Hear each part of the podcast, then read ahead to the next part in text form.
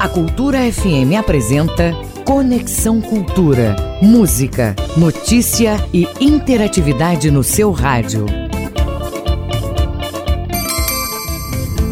8 horas 4 minutos na Grande Belém. Olá, muito bom dia para você ligado com a gente no Conexão Cultura da Cultura FM, portalcultura.com.br. Estaremos até às 10 horas da manhã. O programa é uma produção do jornalismo da Rádio Cultura. Muito prazer, eu sou Kelvis Ranieri e a partir de agora você tem atualidades, prestação de serviços, notícias, entrevistas, entretenimento e música boa para você ficar conectado com tudo o que acontece no Pará e no Brasil. E você, ouvinte, pode fazer o programa juntinho com a gente. É só mandar mensagem para 9 985639937, 985639937, ou se você quiser, manda pra gente um e-mail para culturafm@funtelpa.com.br. Conexão Cultura na 93,7. Fica com a gente nesta sexta-feira, dia 14 de maio. Vamos falar sobre a vacinação da Covid aqui no nosso estado do Pará. Ontem o estado recebeu mais vacinas. Daqui a pouco a gente vai trazer as informações para você. Vamos falar também do programa Terra da Gente e os detalhes do festival Amazônia Doc. E ainda tem a coach Suzana Assayag, tem o quadro de cinema com Marco Antônio Moreira e também tem o nosso quadro de cultura e arte com o nosso querido colega Raul Bentes e além do papo esportivo com o nosso querido Ivo Amaral. Cultura FM 93,7.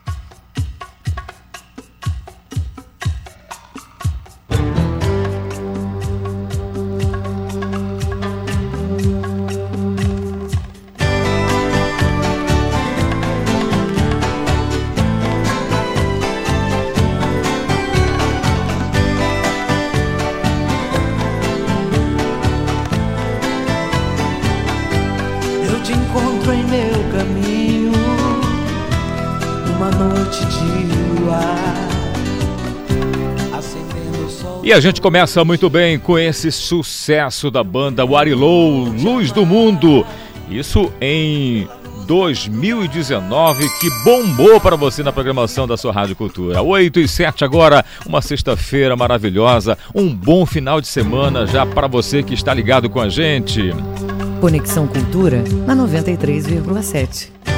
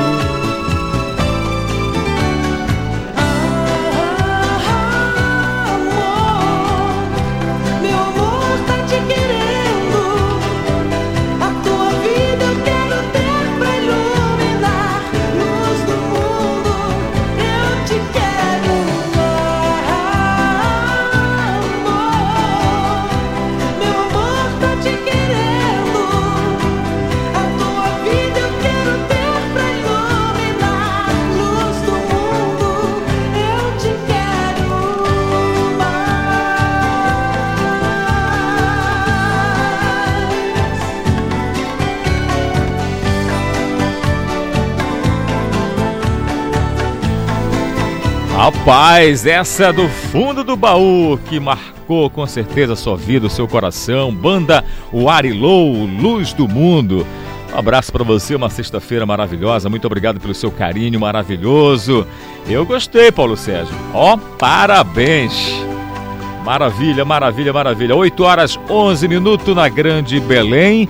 Que você possa ser aí a luz do mundo de muitas pessoas nesse momento que a gente precisa de mais luz que a gente precisa de esperança, de paz, tranquilidade com essa pandemia que ainda tira o sono de muita gente, mas há sempre uma luz no fim do túnel. E ontem o bandeiramento já mudou para algumas regiões do estado do Pará para amarelo. Isso significa um risco moderado de contaminação. Ontem, a gente acompanhando aí os jornais durante a noite, já estamos na cor azul e com uma diminuição muito grande e isso acabou com certeza chegando para a gente com uma excelente notícia, porque alguns serviços essenciais né, estão sendo ampliados. Daqui a pouco a gente vai falar mais sobre isso, porque você aí de casa que acompanha a gente no seu carro agora nesse momento, ou na sua embarcação, ou pela internet pelo portal cultura.com.br, pode falar assim: Kelvis, agora eu vou sair, eu vou né, voltar à minha vida normal. Muita calma nessa hora, as coisas estão melhorando? Estão, mas nós precisamos continuar com os cuidados. Máscara, é, álcool em gel, respeitando o distanciamento social, tudo isso é muito importante, tá bom? Mas daqui a pouco te fala sobre essa mudança de bandeiramento nas regiões aqui do nosso estado do Pará. 8 e 12 agora. E por falar em Covid-19, em coisas é, maravilhosas no que se refere a essas mudanças, essa luz no fim do túnel. O Pará recebeu ontem mais de 350 mil doses de vacinas contra a Covid-19. Foi a maior remessa já chegada no estado do Pará. O nosso querido Isidoro Calixto já está com a gente aqui no estúdio e conta pra gente essa boa notícia. Isidoro, muito bom dia para você, companheiro. Bom dia, Kelvis. Bom dia, ouvintes do Conexão Cultura. Pois é, Kelvis, essa é uma excelente notícia realmente, né? A maior remessa chegou é, nesta quinta-feira, né? É, de vacinas contra a Covid-19. Um total de 355.250 doses. E desse total, Kelvis, 285.250 são da Oxford AstraZeneca. As outras 70 mil doses da Coronavac Sinovac. Essa é a 21 primeira remessa de vacinas né, enviadas pelo Ministério da Saúde desde janeiro de 2021. Um, um bom, né, uma boa quantidade de, de vacinas já enviada, mas ainda assim falta muito. Você disse muito bem, essa foi a maior remessa que o governo do estado recebeu e com isso, naturalmente, as autoridades da saúde, autoridades governamentais, tanto só o estado como também os municípios, é porque recebem as vacinas, esperam continuar avançando no processo de vacinação em todos os 144 municípios paraenses. É, você repara que a expectativa é de distribuição das doses que chegaram ontem, né? É, dentro dos próximos 15 dias. Então, nesses próximos 15 dias, nós teremos esse processo de logística para os 144 municípios. A gente não pode esquecer nunca que estamos num estado continental que tem todas aquelas dificuldades para fazer esse esse, essa distribuição. Ainda assim, nós temos é, estado na frente de muitos estados do Brasil com relação a, ao processo de vacinação. Essa é uma coisa muito boa. Você falou uma coisa muito legal, Calixto, porque assim, a gente observa é, que assim que chega essas vacinas aqui, a logística é muito grande, a gente vem acompanhando, o governo do estado né, coloca à disposição da população as imagens, fotos, e é de embarcações, é de carro, de aviões, helicópteros. É uma logística grande que chega em todo lugar. Essa vacina, como você falou, nosso estado, ele é diferente. Mesmo assim, foi feito né, um mecanismo para chegar, não atrasar a chegada dessas vacinas. Tá de parabéns então a todos que, os envolvidos que muitas das vezes são invisíveis, é. mas que têm o compromisso, a responsabilidade de fazer chegar essa vacina aí no seu município, que seja o mais distante mas que chega a vacina. É muito que, legal quando isso. Quando tem, né, Kelvis, a chegada do, do material no, no, aeroporto internacional aqui da capital, já tem todo um pessoal todo preparado um para né? começar a fazer imediatamente. Bora para Uapebas, Porto de Mós, Gurupá, Almerim, Baixo Amazonas, aí você pode falar em Alenquer, você pode falar no Marajó, em todos os locais começa então a pipocar. Muito legal. Né, esse trabalho é muito bom. Bacana, Calixto. Daqui a pouco você volta com outras informações aqui no nosso Conexão Cultura. 8 horas 15 minutos. Bom dia para você. Tudo de bom, meu amigo, minha amiga. Muito obrigado pela honra de nos dar uma carona nesse momento aí no seu carro. Você que está também nos ônibus aí, um abraço para você, amigo motorista de ônibus, de vans, aos cobradores também, ao povo que nesse momento está na embarcação aí também, levando a gente é muito bom viajar, né? 8 e 16 agora. Eu falei agora há pouco a respeito da mudança de bandeiramento. Eu vou direto ao vivo para nossa redação com o Marcelo Alencar, que tem todos os detalhes. Marcelo, foi uma boa notícia ontem que saiu, porque, principalmente aqui na região metropolitana, que a gente pode falar, né? Essa mudança vai possibilitar o acesso de algumas atividades ou ampliações também, não é isso? Bom dia para você, Marcelo. Bom dia, Kelvis Ranieri. Bom dia principalmente para todos os ouvintes do Conexão Cultura que se ligam com a gente aqui pela Rádio Cultura FM 93,7. Kelvis, a mudança de bandeiramento está acontecendo gradualmente, mas é sempre importante frisar, orientar as pessoas que não é por causa disso que algumas vão abusar, deixar de usar máscara, o álcool em gel, deixar de manter o distanciamento social, que é primordial para a redução da Covid-19. Seguem para o bandeiramento amarelo, a partir de hoje, as regiões metropolitanas de Belém 1 e 2, do Marajó Oriental, Nordeste do Tapajós, do Baixo Amazonas e do Baixo Tocantins.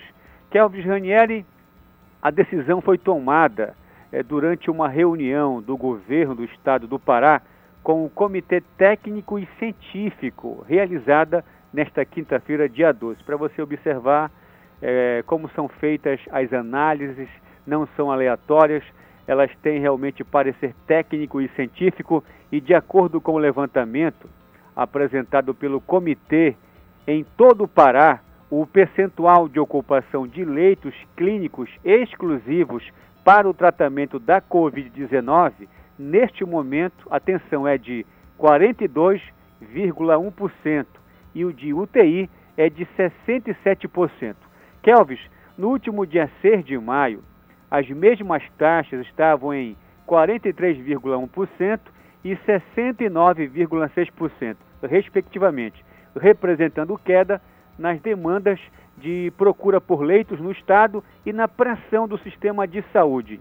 Os dados informados também demonstram índices menores na região metropolitana de Belém, onde a taxa de ocupação de leitos clínicos está em 41,9% e a de UTI em 58,2%. A nova determinação permite, até uma hora da madrugada, o funcionamento de restaurantes, lanchonetes, bares e estabelecimentos afins desde que seja respeitada a lotação máxima de 50% da capacidade dos ambientes, sem limitação de horário para a venda de bebidas alcoólicas ou quantidade de músicos. Além disto, fica permitida a realização de eventos privados em locais fechados com um número máximo de 200 pessoas. Atenção! Boates, casas noturnas casas de shows e estabelecimentos similares, bem como a realização de shows e festas abertas ao público, permanecem fechados. As novas determinações vão constar no Decreto Estadual 800-2020, que vai ser publicado daqui a pouquinho, com alterações hoje. Marcelo Alencar, direto da redação do Rádio Jornalismo, para o Conexão Cultura, retorna no comando Kelvis Ranieri. Muito obrigado, Marcelo. Daqui a pouco você volta da nossa redação falando a respeito de outros assuntos que nesta sexta-feira, dia 14 de maio, estão repercutindo, assim como também os nossos colegas da Rede Cultura de Comunicação no interior do estado. 8 horas 20 minutos e a Suzana a Sayag, que é a nossa coach, ela vai dar dicas para contribuir para o seu desenvolvimento profissional e pessoal agora. Suzana, muito bom dia para você. Bom dia, ouvinte do Conexão Cultura. Eu sou a Suzana Sayag, a sua coach. Hoje eu vim falar com você sobre quatro dicas para que você possa sair da zona de conforto. Já ouviu falar nela?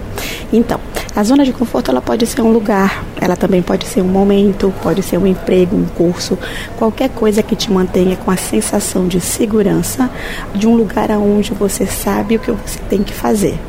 Isso parece bom, né? Mas a gente precisa saber um pouquinho mais disso.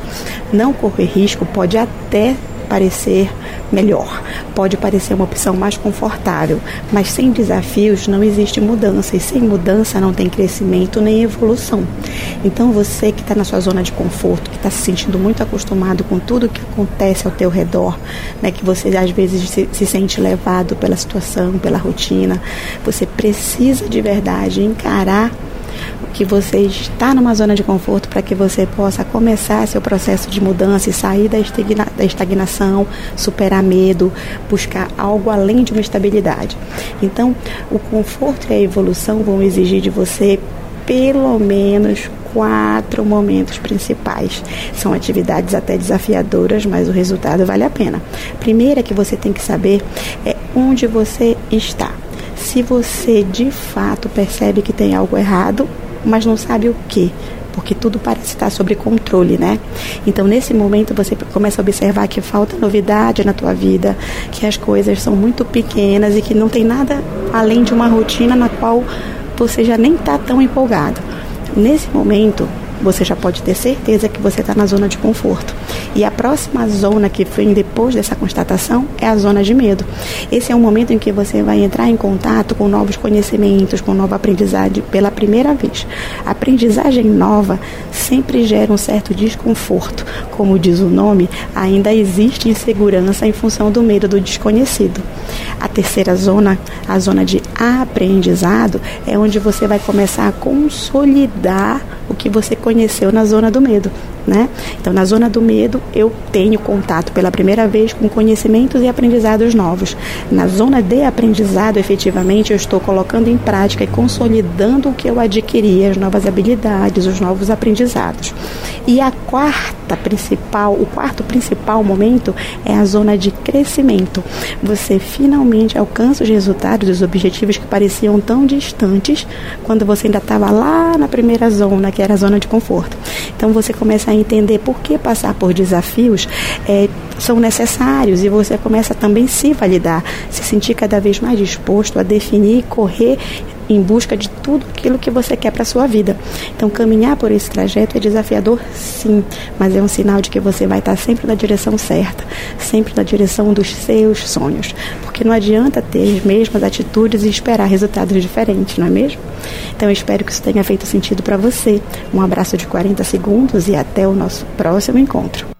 Obrigado, Suzana. Eu gostaria desse abraço de 40 segundos pelo menos 10 segundos, né? Mas esse momento ainda está complicado para você abraçar, a não ser que você esteja convivendo aí já bastante tempo com a sua família, com aquela pessoa que você ama.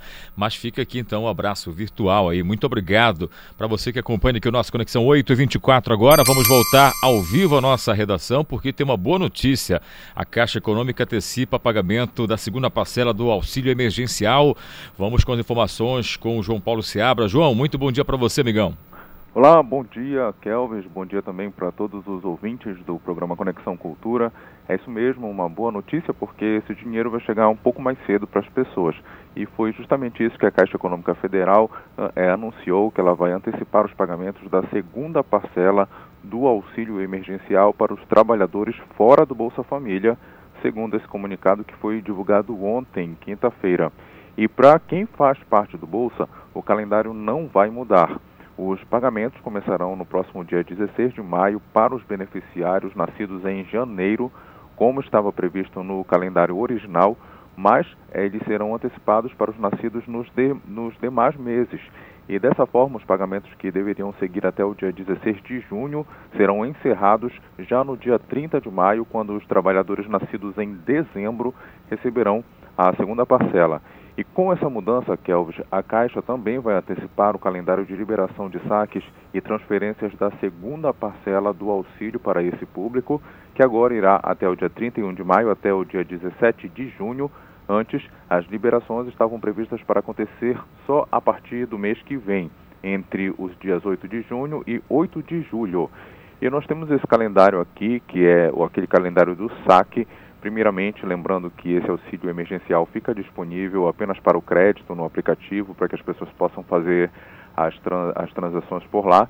E logo depois, sim, ele, as pessoas podem sacar. Então, para quem nasceu em janeiro, vai ser dia 30 de abril, em fevereiro, 3 de maio, em março, 4 de maio, para quem nasceu em abril, a partir do dia 5 de maio, para quem nasceu em maio, 6 de maio, para quem nasceu em junho, 7 de maio, em julho, 10 de maio, em agosto, 11 de maio, em setembro, 12 de maio, outubro, outubro 13 de maio, para quem nasceu em novembro, já vai poder sacar a partir do dia 14 de maio, e para quem nasceu em dezembro, a partir do dia 17 de maio, já vai poder fazer o saque dessa segunda parcela do auxílio emergencial. E a movimentação ela pode ser feita pelo aplicativo Caixa Tem. O valor médio do auxílio nesse momento é de 250 reais, com duas exceções. As mulheres que são chefes de família receberão o valor de 375 reais, e as famílias unipessoais receberão o valor de 150 reais.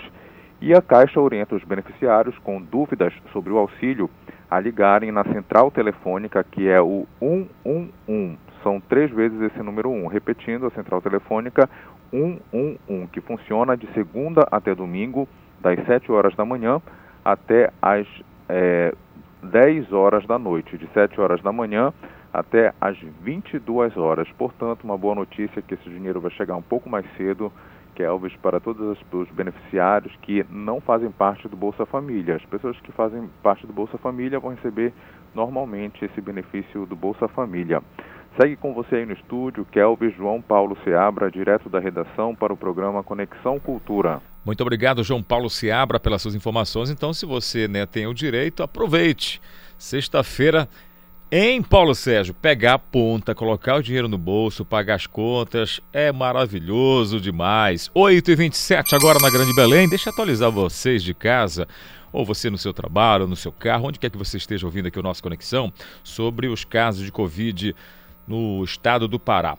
O Pará registrou nesta última quinta-feira, ontem, quinta-feira, dia 13 de maio, um total de 494.324 casos de Covid-19 e 13.828 mortes. De acordo com o boletim da CESPA, foram confirmados mais 2.582 casos de Covid-19 e 49 mortes.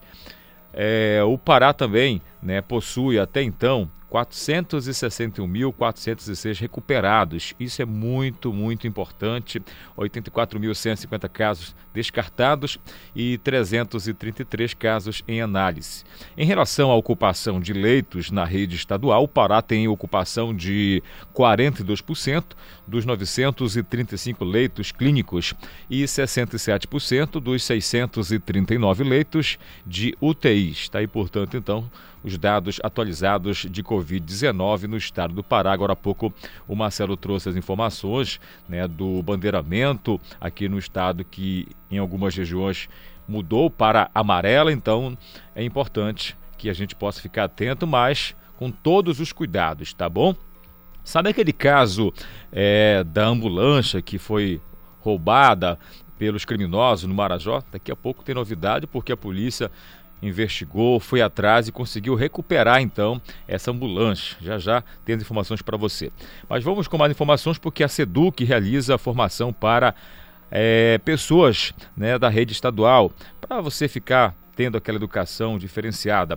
Mas a Joana Mello tem para a gente os detalhes e vamos conferir aqui no nosso Conexão Cultura. A Secretaria de Estado de Educação, SEDUC, promove cursos de formação continuada para cerca de 700 professores que atuam no ensino fundamental do primeiro ao nono ano da região metropolitana de Belém. O projeto consiste em desenvolver diálogos e processos de alfabetização numa perspectiva discursiva e objetiva, fornecendo ao educador práticas necessárias para auxiliar o aluno no seu desenvolvimento de leitura e escrita.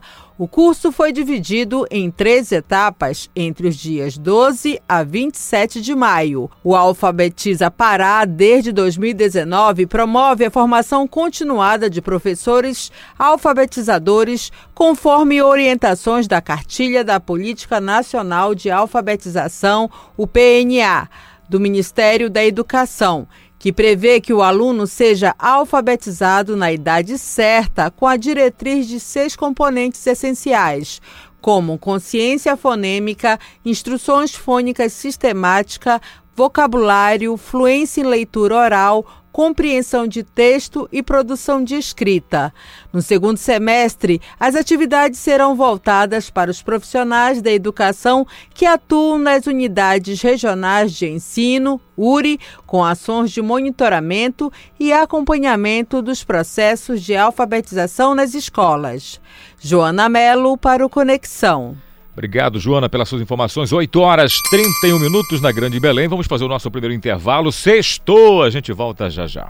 Estamos apresentando Conexão Cultura.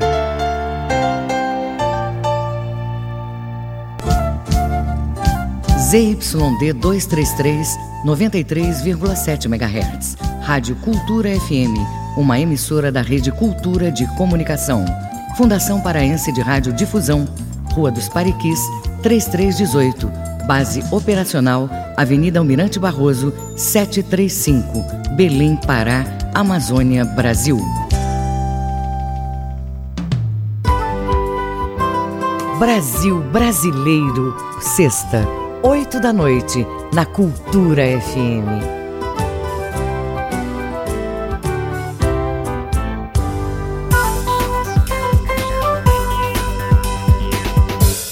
Voltamos a apresentar Conexão Cultura. De volta com o nosso Conexão Cultura, 8 horas 32 minutos. É bom demais ter você com a gente, é bom demais fazer programa ao vivo também. E a gente né, sempre recebendo o seu carinho através da sua mensagem. Você pode mandar para a gente a sua mensagem no nosso contato WhatsApp 985639937, 985639937. Ou se você quiser ter uma sugestão aí, uma dica legal, você pode utilizar o nosso e-mail, que é culturafm.funtelpa.com.br. É muito bom ter você com a gente.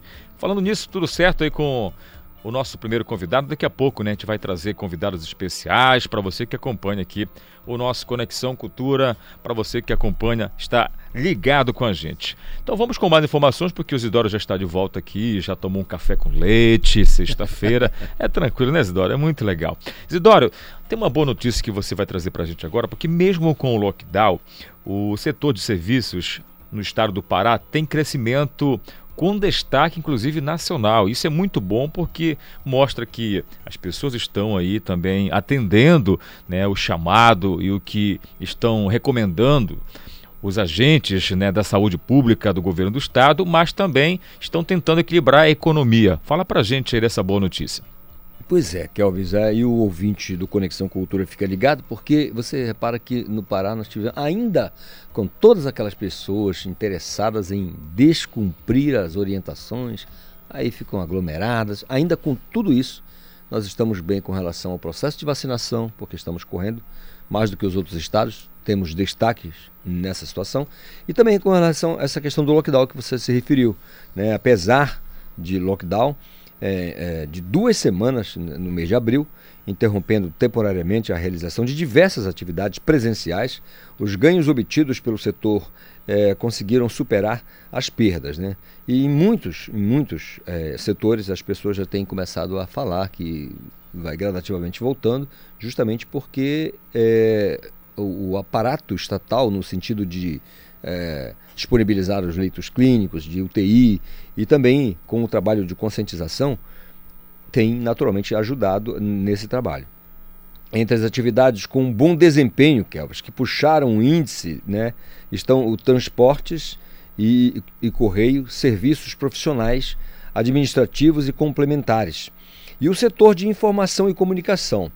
Ah, o pessoal da Secretaria de Estado de Assistência Social, Trabalho, Emprego e Renda, o pessoal da CESTE, é, garantem que é motivo para a gente comemorar o desempenho do setor de serviços, juntamente com o setor do comércio e o extrativismo mineral. Aí esse seria até um pouco mais difícil de parar, porque acho que a quantidade de pessoas envolvidas né, é bem menor, muito mais máquinas do que gente, mas esse setor ele não eh, sofreu tanto é, quanto comércios e serviços. Né?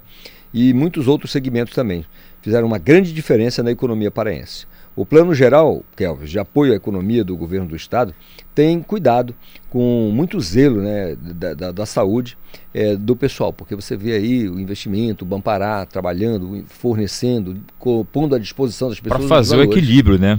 Exatamente, dando esse equilíbrio para que as pessoas possam voltar, mesmo que ainda claudicante, cambaleante, mas voltando. Isso que é importante. Né? Legal, muito legal. Boa notícia então. E a gente, como eu disse no início do programa, já começa a ver uma luz no fim do túnel com essas mudanças, a queda mais uma vez nos casos de Covid-19. Agora, claro, não vamos fazer como a, ano passado, né, na primeira onda, onde teve o um relaxamento e as pessoas de repente acharam que tudo já estava sendo né, acabado. Ah, passou já a pandemia e aí nós tivemos, infelizmente, é, esse caos novamente. Vamos fazer nossa parte. Muito legal, obrigado, Isidoro. 8 horas 36 minutos. Isidoro, você sabe que hoje, dia 15 é, de maio, é comemorada uma data muito especial para profissionais. Nós falamos da enfermagem ontem, mas hoje do assistente social, tão importante, Isidoro, nesse momento também de pandemia é um profissional ali que está na retaguarda, que atende às demandas, conversa com as pessoas, não só nessa parte hoje da Covid-19, da saúde pública, mas também das empresas privadas, públicas. Um grande profissional que a gente já manda aqui todos os parabéns. Por isso, nós estamos no telefone com a Michele Lima de Souza, que é assistente social e está nesse patamar de pessoas maravilhosas na linha de frente contra a Covid-19. Michele, muito bom dia para você, tudo bem? Bom dia, Ranieri, tudo bem? Prazer falar com você. Parabéns aí pela data especial. Eu sei que a gente não pode comemorar muita coisa, nós estamos nessa pandemia, mas volto a dizer, é com muito valor que a gente estima a profissão de vocês. Eu queria que você falasse um pouco, explica pra gente o que faz, qual a atividade, como é o trabalho de vocês, o assistente social. Pois é, é um grande prazer ter essa oportunidade de falar isso que o assistente social desenvolve, a assistente social desenvolve, né? Então, é, nós atuamos em diversas áreas. Amanhã, dia 15 de maio, é o dia do nossa profissão e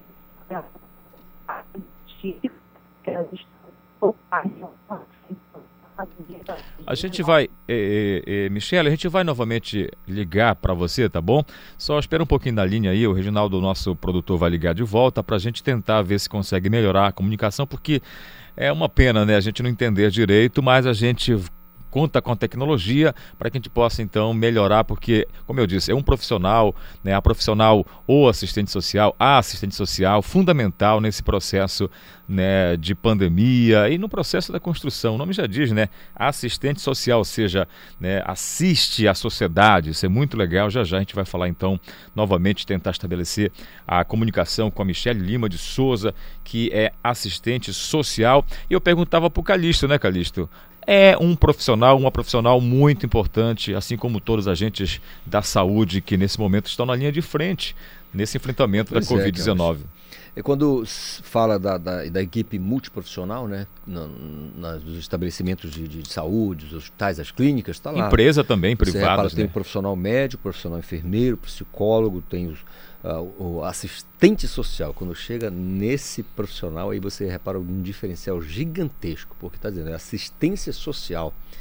É aquela pessoa que vai justamente fazer aquele levantamento né, da vida daquela pessoa, conversar e aquele papo bem né, uh, tranquilo e, e, procurando mesmo, junto com o psicólogo, e eh, eu imagino que seja uma coisa bem paralela né, do, do trabalho, para justamente tranquilizar e dar a informação necessária para as autoridades para que possam agir. Eu acho assim fundamental a, a essa atividade né, o, do, do, do, assistente social para o desenvolvimento, especialmente no setor e como da disse saúde. a Michelle, né, do e da, Cristo, porque é, pode parecer assim, o assistente social. Sim, é. é a pois assistente é, social. É, comum de dois gêneros, né? Pois, o assistente social. Pois é, com, com, certeza. Então vamos estabelecer a comunicação. Quando tiver o que, a gente volta a falar aí com a Michelle. Enquanto isso, a gente vai falar de algo muito importante para você. Sempre a gente fala, na verdade, de algo muito importante para você, mas é algo que você precisa entender nesse momento. E aí eu quero chamar a atenção de você, amigo ouvinte, com muito carinho mais uma vez bater em cima dessa questão da mudança de bandeiramento. Né? Calixto, você pode contribuir muito bem com isso. Quando eu falei agora há pouco, antes de chamar a Michelle, que ah, na primeira onda nós tivemos aí o relaxamento, por conta que realmente os números estavam aí né, caindo da Covid-19. Mais uma vez a gente vê, não é só o estado do Pará, é todo o Brasil, graças a Deus, os números de mortes, né, de pessoas contaminadas com Covid-19, até os hospitais que estavam superlotados estão aí agora já com disposição de, de leitos. Isso é muito bom, mas que a gente precisa, precisa ter muito cuidado, porque é, o vírus ele vai né, modificando, ele vai né, se modificando. Então, se a gente não tomar os devidos cuidados, mesmo quem já tomou a primeira, a segunda dose da vacina, a gente pode ter um problema sério futuro. Verdade, Calves. E, está todo mundo meio enciumado agora aí, né? Porque você viu que o governo norte-americano, é, por causa da, da, da, boa, do bom processo de vacinação, simplesmente, Kelvis, eles, eles disseram nos Estados Unidos que as pessoas que tomaram a primeira e a segunda dose agora não precisam mais utilizar a máscara e nem mesmo é, ficar em, em, confinamento, ou seja, o distanciamento social já foi é, relativizado, né? É, mitigado lá nos Estados Unidos. Daqui a pouco a gente vai tentar falar com um paraense que está na Carolina do Norte, estado americano bem interessante, importante, né, dos 50 estados americanos.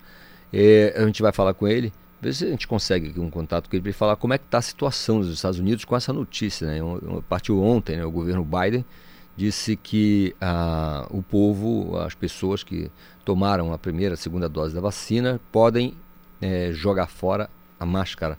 Não precisam mais utilizar, utilizar máscara e nem ficar preocupado com o distanciamento social. Por que, que isso aconteceu nos Estados Unidos? Porque eles correram, vacinaram milhões de pessoas, né?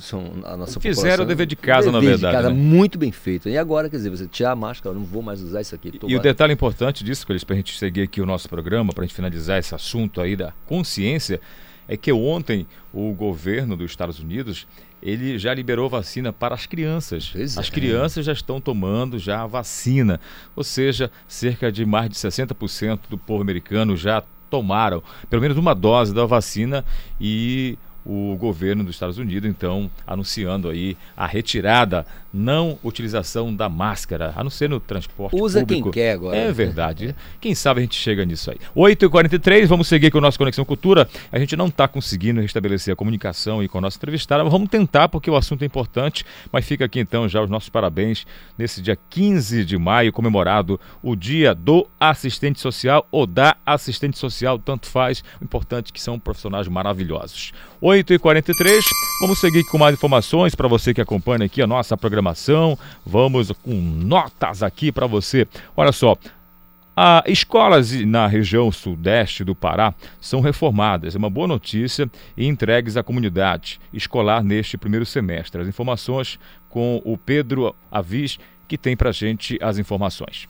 O governo do estado entregou, nesta quinta-feira, duas escolas reformadas na região sudeste do estado. As instituições foram totalmente reconstruídas e ampliadas para garantir mais comodidade e qualidade de ensino aos estudantes, professores e toda a equipe técnica escolar. A primeira instituição entregue foi a Escola Estadual de Ensino Médio Senador Catete Pinheiro, no município de Rio Maria, que atende 670 alunos na modalidade de ensino médio regular. Já a segunda instituição foi a Escola Estadual de Ensino Médio Pedro Ribeiro Mota, em Xinguara, que atende 494 estudantes nas modalidades de ensino médio regular e atendimento educacional especializado. No total, as duas obras contemplaram mais de 10 salas de aula climatizadas, laboratórios de informática, laboratórios multidisciplinar, rádio-escola, quadra de esportes coberta, auditório, banheiros com acessibilidade para pessoas com deficiência, secretaria, coordenação e direção escolar, além de sala para o atendimento educacional especializado na Escola Pedro Ribeiro Mota. Com as duas instituições, o governo do estado completa 61 unidades de ensino entregues desde janeiro de 2019. Com supervisão da jornalista Joana Mello, Pedro Avis para o Conexão Cultura. Muito obrigado, Pedro, pelas suas informações. 8h44, 8h44 para você na Grande Belém. Muito obrigado pelo seu carinho maravilhoso, onde quer que você esteja acompanhando aqui o nosso programa. E vamos que vamos, porque olha só, tem informação chegando de vacinação aqui na capital Belém. O Marcelo Alencar, ao vivo, direto da nossa redação. Marcelo, vamos lá, vacinação O Calixto falou logo cedo da chegada de doses, a maior remessa já chegada no estado do Pará, e com isso a vacinação vai continuar aqui na capital, não é isso? Prefeitura de Belém vacina pessoas com comorbidades contra a Covid-19 até amanhã, no sábado. A Prefeitura Municipal de Belém realiza até amanhã a vacinação de pessoas com comorbidades. Em razão de especificidades técnicas da vacina da Pfizer, não haverá sistema de drive-thru. Atenção, para se vacinar, os grupos devem apresentar RG, CPF, cartão SUS, comprovante de residência de Belém e uma cópia do exame laudo atestado ou receita médica que comprove a comorbidade e que será retida no ponto de vacinação. Kelvis, nesse novo cronograma, a SESMA abriu 18 pontos de vacinação que podem ser conferidos no site agenciabelém.com.br. agenciabelém.com.br. Eu vou citar aqui para ajudar três pontos de vacinação, tá? O primeiro, ginásio do Mangueirinho, que fica localizado na Avenida Augusto Montenegro, número 524, no bairro do Mangueirão. O segundo, Igreja do Evangelho Quadrangular, na Travessa São Roque, 789, lá no distrito de Coracina, nossa Vila Sorriso. O terceiro, lá em Mosqueiro, é, na Unidade Básica de Saúde, na Bahia do Sol, na Avenida Beira-Mar, é lá em Mosqueiro, na nossa ilha, na Bucólica. Hoje estão sendo imunizados contra a Covid-19 pessoas com comorbidades nascidas entre 1977 e 1974. Essa é a primeira chamada. Amanhã, no sábado, é a vez de pessoas com comorbidades nascidas entre 1979 e 1978. É a primeira chamada. Então, atenção, se você precisa ficar atento aí para a vacinação contra a Covid-19 está dentro do grupo de comorbidades, fique atento aí para o site que você vai encontrar é, os 18 pontos de vacinação, agenciabelém.com.br. Marcelo Lencar, direto da redação do Rádio Jornalismo, para o Conexão Cultura, retorna no comando Kelvis Ranieri. Valeu, Marcelo, obrigado pelas suas informações. 8 horas 47 minutos. E vamos para a região oeste do estado, Santarém, falar com o nosso querido Miguel Oliveira. Miguel, sexta-feira, e aí o Miguel em Santarém, no interior do estado, nessa belíssima cidade de Santarém, com certeza está mais light, né? É, sexta-feira no interior, o povo gosta de pegar praia quando pode. Isso em Santarém não pode. Em Santarém não pode porque a água né, do rio aí tá a enchente nesse momento, a praia tá não está não tá descoberta, melhor dizendo, mas dá para ficar na tranquilidade, não é isso, Miguel? Conta pra gente aí, porque sexta-feira é com S de saudade, Miguel. Pois é, Kelvin, bom dia, bom dia ouvintes do Conexão Cultura. É, Santarém amanheceu chovendo, né? Continua chovendo até o momento. Além da enchente, a gente tem chuva, viu? E aí as pessoas têm que procurar alternativas, né, de lazer estamos na pandemia, mesmo com a maioria das atividades liberadas, é, já desde o bandeiramento laranja, é, você tem que procurar alternativas. E uma das alternativas encontradas por muitas pessoas é ouvir música, viu, Kelvis? Eu ouvi, é, ouvir música, né? Música sempre é aquela companhia para todas as horas. E eu queria aproveitar hoje, que é sexta-feira, é, aqui a gente já está em ritmo de final de semana, porque aqui de Santarém a gente também fala de outros municípios e de pessoas de outros municípios. E eu queria hoje destacar que ontem, dia 13, o cantor e compositor Eduardo Dias, você conhece o Eduardo Dias? Já ouvi falar, Miguel, mas eu, hoje eu vou ouvir uma música porque eu sei que você, quando vem aí com esses nossos artistas, sempre manda uma música bem especial para a gente. Pois é, o Eduardo Dias ele é natural de Óbidos, né? Ele se criou em Santarém e ele fez carreira artística aí em Belém. E exatamente há 30 anos, é, é, na feira Pixinguinha, ele lançou o primeiro LP né, no Teatro Experimental Valdemar Henrique, né? E esse disco ele teve arranjos do Adalberto Carneiro, Dedê dos teclados, e contou com Alcir Meirelles na flauta e a produção do próprio Eduardo Dias.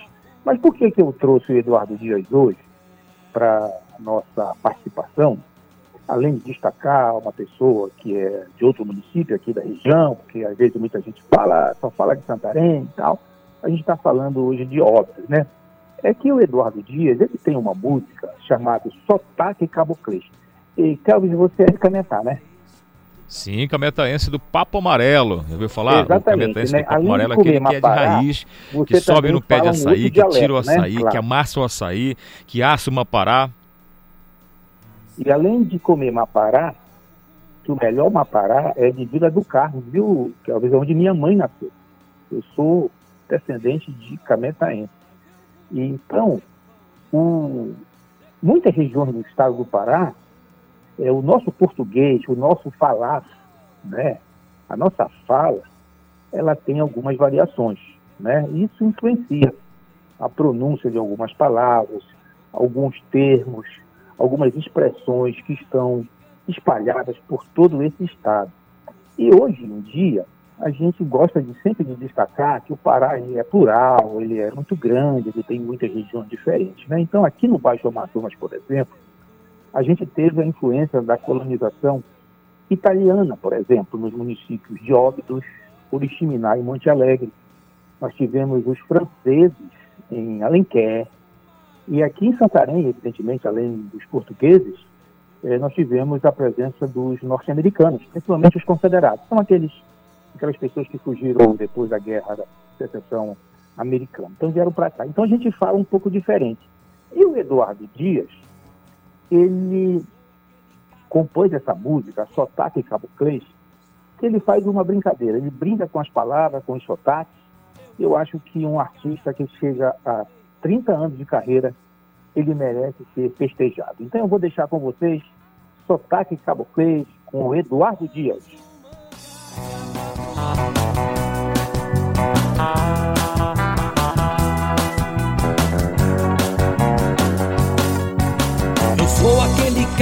Que canta tchá tcharará tcharará tchá tchá Tirititi, tchurututu Eu sou aquele cara que canta tchá tcharará tcharará tchá tchá Tirititi, tchurututu E quando invocado eu canto até bolero de Ravel No sotaque caboclês.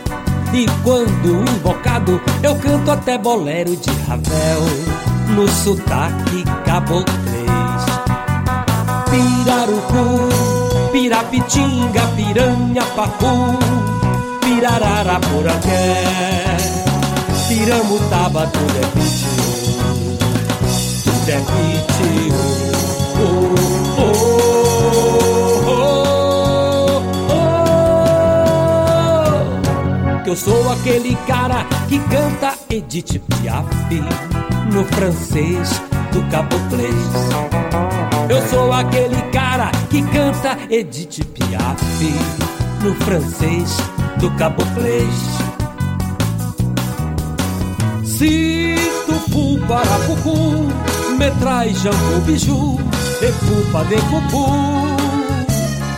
Se tu não fores mais eu vou, de vão de sedã, de qualquer jeito eu vou.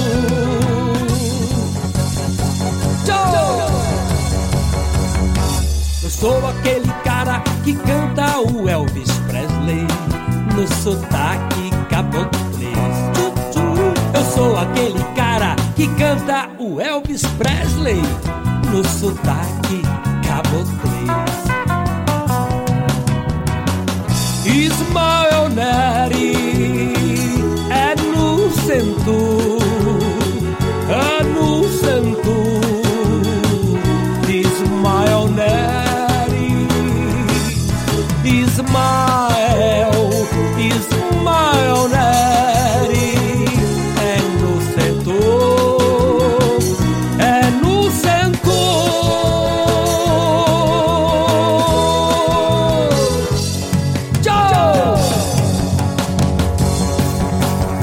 Daí para você então, muito obrigado nosso querido Miguel Oliveira, sotaque caboclês. Olha aí, é uma mistura, na verdade. Lá na minha cidade fala jamevu, quando a gente fala tchau, até logo, jamevu. É, paraense, cametaense também. Legal, Miguel, obrigado. Ótima música então do nosso querido cantor Eduardo Dias, para gente falando um pouco aí da nossa tradição, de como a gente fala em vários pontos do estado do Pará. Tem uma maneira diferente da gente se comunicar, principalmente nos municípios mais antigos, como Cametá, Bragança, Vigia. Aqui mesmo em Belém, né? A gente tem um sotaque diferente. 8h55, a gente vai seguir com mais informações aqui no nosso Conexão Cultura. Para você ligado com a gente, o nosso muito obrigado pelo seu carinho. Sespa faz balanço para você que acompanha aqui o nosso programa, faz balanço, né? Não comparecimento das pessoas da segunda dose da vacina contra a Covid no Pará. Os detalhes com Pedro Valdez. É isso, Kelvin. Bom dia a todos os amigos do Conexão Cultura. Bom dia para você também. Calixto que está por aqui. São 35.276 pessoas que ainda não retornaram para receber a segunda dose da vacina contra a Covid-19 no Pará, segundo dados da Secretaria de Estado e Saúde Pública, a CESPA. Foram computados até às 17 horas, 5 da tarde e 21 minutos de ontem. Desses, 10 mil são idosos acima de 65 anos de Belém, onde a prefeitura já fez, inclusive, quatro chamadas à imunização dos faltosos. Agora, a capital paraense planeja estratégias para conseguir alcançá-los, como a busca ativa. Ainda assim, Belém chega apenas a 4% de abstenção pela vacinação, ficando abaixo da média brasileira, que atinge a 14%. É, faço um parênteses aqui que é importante, mesmo quem está atrasado, ir se vacinar, né? Aquele prazo de 28 dias para a Coronavac é um prazo de pesquisa, mas ela vai fazer efeito mesmo Com se certeza. você for um pouquinho atrasado.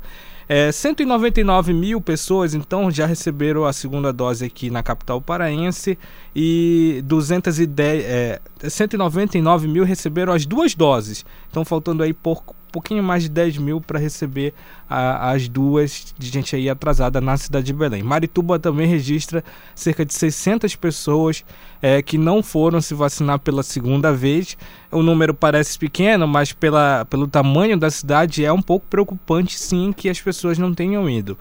A partir do dia 16 de junho, a SESMA Belém vai começar a segunda dose para quem se imunizou com a Oxford e AstraZeneca. Então, essa vacina da AstraZeneca, produzida no Rio de Janeiro pela Fiocruz, ela tem um, um período um pouco maior para você se vacinar com a segunda dose, mas todo mundo deve ficar atento, porque por, por ser um período maior, é, a, a questão da, das vacinas vai pode ser que haja uma escassez, como já aconteceu com a Coronavac. Então você, assim que for chamado, deve se imunizar para evitar de perder é, a vacina, perder a vacinação, né? Todo mundo que for chamado precisa ir no prazo correto, inclusive para que é, to, é, a gente alcance o máximo de gente imunizada e pare de transmitir a Covid-19, porque quando tá, tem muita gente imunizada, a transmissão é muito menor e você acaba protegendo a todos, né, Kelvis? É isso, muito obrigado, Pedro Valdez. Então, se você de repente esqueceu, não foi tomar a segunda dose, você que faz parte aí desses números que o Pedro trouxe pra gente, é muito importante você procurar então um dos postos de vacinação, seja aqui na capital, na região metropolitana, aí no seu município, para que você possa ficar imunizado, até porque a garantia da vacina não é 100%. Mesmo assim, você já tem uma proteção muito grande, não é verdade? E aproveite, gente. Vacina está tão difícil no mundo todo, ainda mais no Brasil, e quando chega, você tem que chegar. E o Pedro Valdez aqui falando para a gente, lembrando, é de graça, né, Pedro? É 100% gratuito, não, não precisa pagar nada e você vai ter a proteção de não é, morrer de Covid, né? Com certeza. 8 horas e 59 minutos na Grande Belém. Vamos fazer o nosso intervalo rapidinho e já já vamos voltar com outras informações aqui no seu Conexão. Estamos apresentando Conexão Cultura.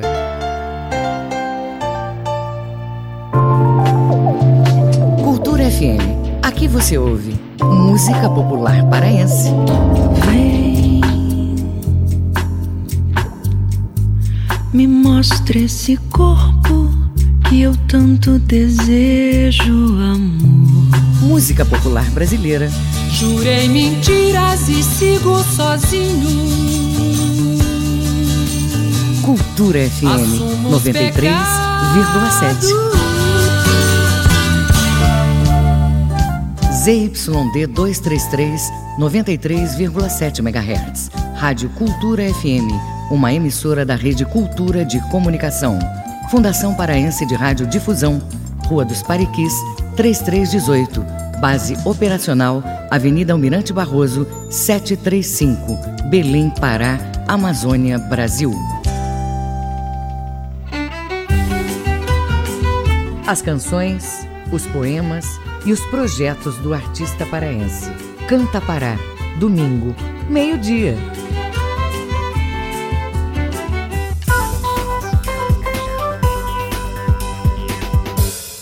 Voltamos a apresentar Conexão Cultura. De volta com o nosso Conexão Cultura, 9 horas 1 minuto na Grande Belém. Bom dia para você. Vamos participar com a gente? Muito obrigado pela sua mensagem já chegando aqui, pessoal mandando mensagem.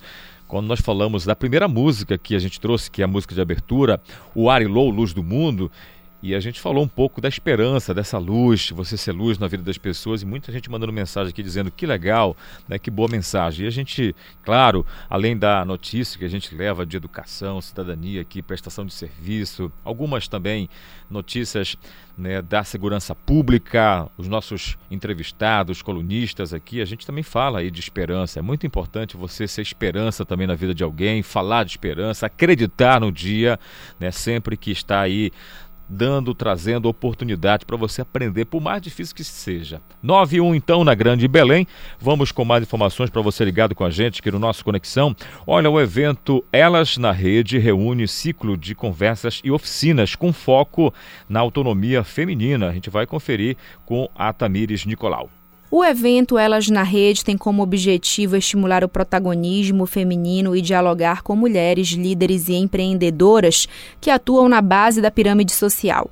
Em uma versão 100% digital e totalmente gratuita, a programação vai contar com representantes locais e nacionais que pretendem contar um pouco da trajetória delas e dividir experiências e os desafios do empreendedorismo feminino e da geração de renda durante a pandemia. As participantes vão acompanhar ainda oficinas temáticas com conteúdos que abordam finanças, autoconfiança, liderança feminina, negociação, vendas e redes de relacionamento.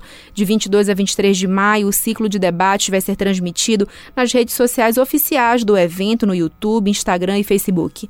De 24 a 26 de maio vão ser realizadas as oficinas do programa Ela Pode, por meio do Instituto Rede Mulher Empreendedora via plataforma Zoom. A programação está disponível no Instagram Elas na Rede P PA. Tamires Nicolau, para o Conexão Cultura. Muito obrigado, Tamires, pelas suas informações. Obrigado mesmo. É algo muito importante para você participar, para você ficar atento aí né, nessa programação. Você que é mulher, você que né, está com a gente acompanhando a nossa programação. Tá ok? A Vanessa já com a gente na linha, já, Reginaldo? Então deixa eu falar com a nossa diretora da TV Cultura, a Vanessa Vasconcelos, que hoje começa aí né, mais um projeto aí, na verdade, continuidade do projeto Cena de Paz, do Ter Paz, que hoje está em mais um bairro, dessa vez né, no Guamá. Vanessa, muito bom dia para você, tudo bem? Conta pra gente essa boa notícia que a Funtelpa, através aí desse projeto muito especial que está levando conhecimento aí de comunicação para a comunidade nessas oficinas, agora chegou a vez de presentear o bairro do Guamá. Bom dia para você. Bom dia, Kel bom dia, equipe da Rádio Cultura, bom dia, ouvintes. É com muita satisfação que a gente inicia mais um projeto Cenas de Paz, desta vez no sexto território pela paz, que é o Ter Paz Guamá. Eu estou aqui dentro da escola Barão de Garapé-Miri, estava ainda há pouco conversando com os nossos alunos, todos muito interessados nessa forma da nossa emissora pública e educativa chegar até a comunidade. E como é que está aí a, o entusiasmo, porque a gente está trazendo aqui, Vanessa, alunos que foram formados e que estão tendo a oportunidade de conhecer aqui a rádio toda quarta-feira. A gente trouxe a Ana Beatriz, que foi uma das alunas do, da última oficina que aconteceu no Jurunas, e ela falou de forma assim empolgada mesmo, a alegria de ter participado, de ter tido essa oportunidade. Como é que foi a seleção? Como é que já começa né, toda essa alegria aí de quem vai participar dessas oficinas aí no Guamá? Olha, todo mundo fica, fica muito entusiasmado, que essa aqui é a verdade. Só que a Funtelpa, ela não atua sozinha. A gente funciona dentro das instalações físicas da Secretaria de Educação, dentro de uma escola pública. Nós temos o aval da Secretaria de Articulação pela Cidadania, que é, na verdade, a gestora que coordena a atividade de todos os 33, as 33 instituições que desenvolvem políticas públicas dentro dos territórios. A nossa oficina, o nosso projeto Cenas de Paz, é uma espécie de linguagem sobre todas as formas de comunicação e comunicação integrativa. Ao longo de oito dias, não é, é, é, é subsequentes, as nossas intervenções dentro das escolas se dão por quatro semanas, sempre às sextas e sábados, em tempo integral. E nessas oficinas, os alunos têm condições de aprender todas as nossas linguagens dos veículos de comunicação, perpassando por rádio, roteiro audiovisual, aulas de corpo e voz, edição, câmera, linguagem web, porque a gente entende, Kelvis, que todos nós somos, na essência, seres comunicativos. E a nossa intenção é levar essa linguagem, esse aprendizado para a comunidade, para que a comunidade possa ser geradora de conteúdo numa futura programação, numa futura veiculação de produtos dentro da Funtelpa Rede Cultura de Comunicação. Então essa aproximação é muito boa porque a gente entende hoje, e a pandemia nos mostrou isso, que não existe mais a necessidade de você ter equipamentos de ponta para você veicular aquilo que é informação verdadeira, informação que transforma a vida de uma sociedade. E é isso que a gente leva para nossa, principalmente para a nossa juventude, porque o foco do Cenas de Paz é atender os alunos da rede pública dos territórios.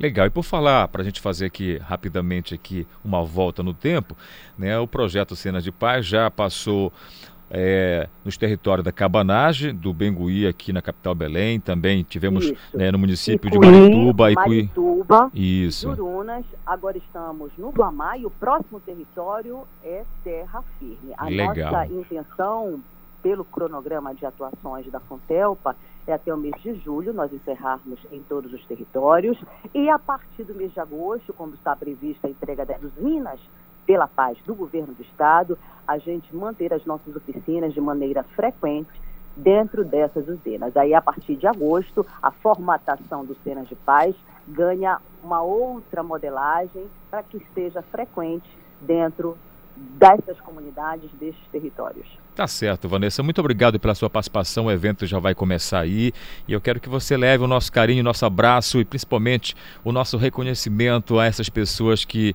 estão tendo essa oportunidade tão legal, como você disse, nesse momento de pandemia, da gente né, utilizar essa forma bem direta de se comunicar e melhorar o nosso ambiente que a gente vive. Um abraço aí, bom trabalho, tá bom?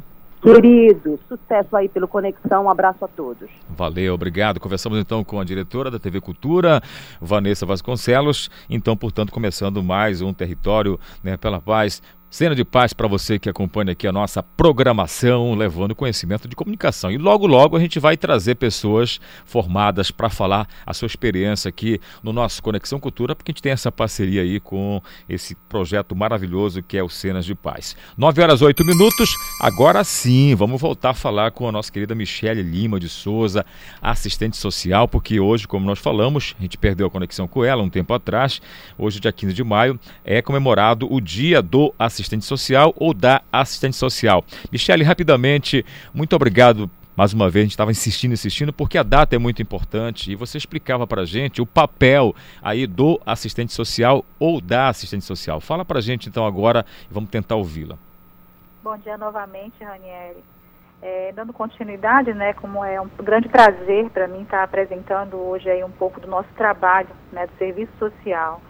É, então, retomando, amanhã é o dia 15, é um dia alusivo à nossa profissão, comemorado nacionalmente, né, mundialmente. Nós temos várias bandeiras aí de luta e hoje, em virtude do cenário da pandemia, como nós podemos atuar principalmente né, na área da assistência social, saúde, justiça, né, relações de trabalho, educação, que nós tivemos um ganho muito grande com a, a a Lei 13.935 de 2019, agora o assistente social vai poder trabalhar na rede municipal de ensino junto com a psicologia, né? É mais um ganho para a profissão. E a pandemia hoje ela vem nos desafiar a ser um profissional mais capacitado, né? É, é ter uma nova dinâmica de trabalho que é, passa a ser não só diretamente atendendo aos nossos usuários em várias áreas, vários campos de atuação, mas ter essa dinâmica do home office, né? Então, eu na condição hoje que trabalho junto à, à política de assistência à saúde e educação, porque eu sou docente do ensino superior e sou também a, assistente social no terceiro setor, trabalhando, atendendo pessoas com deficiência, esse desafio de ser profissional hoje do serviço social ele é muito maior. Né? Nós somos profissional de linha de frente. Então, é, para a gente garantir, trabalhamos na perspectiva de garantir direitos, principalmente para a população vulnerável e carente dos direitos sociais, né, que são é, é, direitos que compõem essencialmente a vida, né, que são capazes de tornar o ser humano cidadão, no sentido do que a nossa legislação, nossa Constituição Federal determina, junto com as políticas públicas diversas que foram criadas ao longo da história. Muito legal, muito legal, Michelle, a gente ouvindo você falar e a gente já vê que você tem realmente uma paixão pela profissão. Isso é muito bacana quando você faz o que você gosta. E a gente vem falando também, né, Michelle, da importância aí de vocês, porque a gente falava quando caiu a ligação com o cadista aqui sobre né, a essência da palavra assistente social, ou seja, o assistente que está a serviço da sociedade, aquela pessoa que vai interligar ali aquele problema. Eu, eu sou apaixonado tanto pela profissão e poucas pessoas sabem, mas eu sou formado em assistente social. E eu procurei essa formação de assistente social justamente, Michele, porque eu tinha um projeto no passado para ajudar algumas pessoas e eu queria entender o contexto.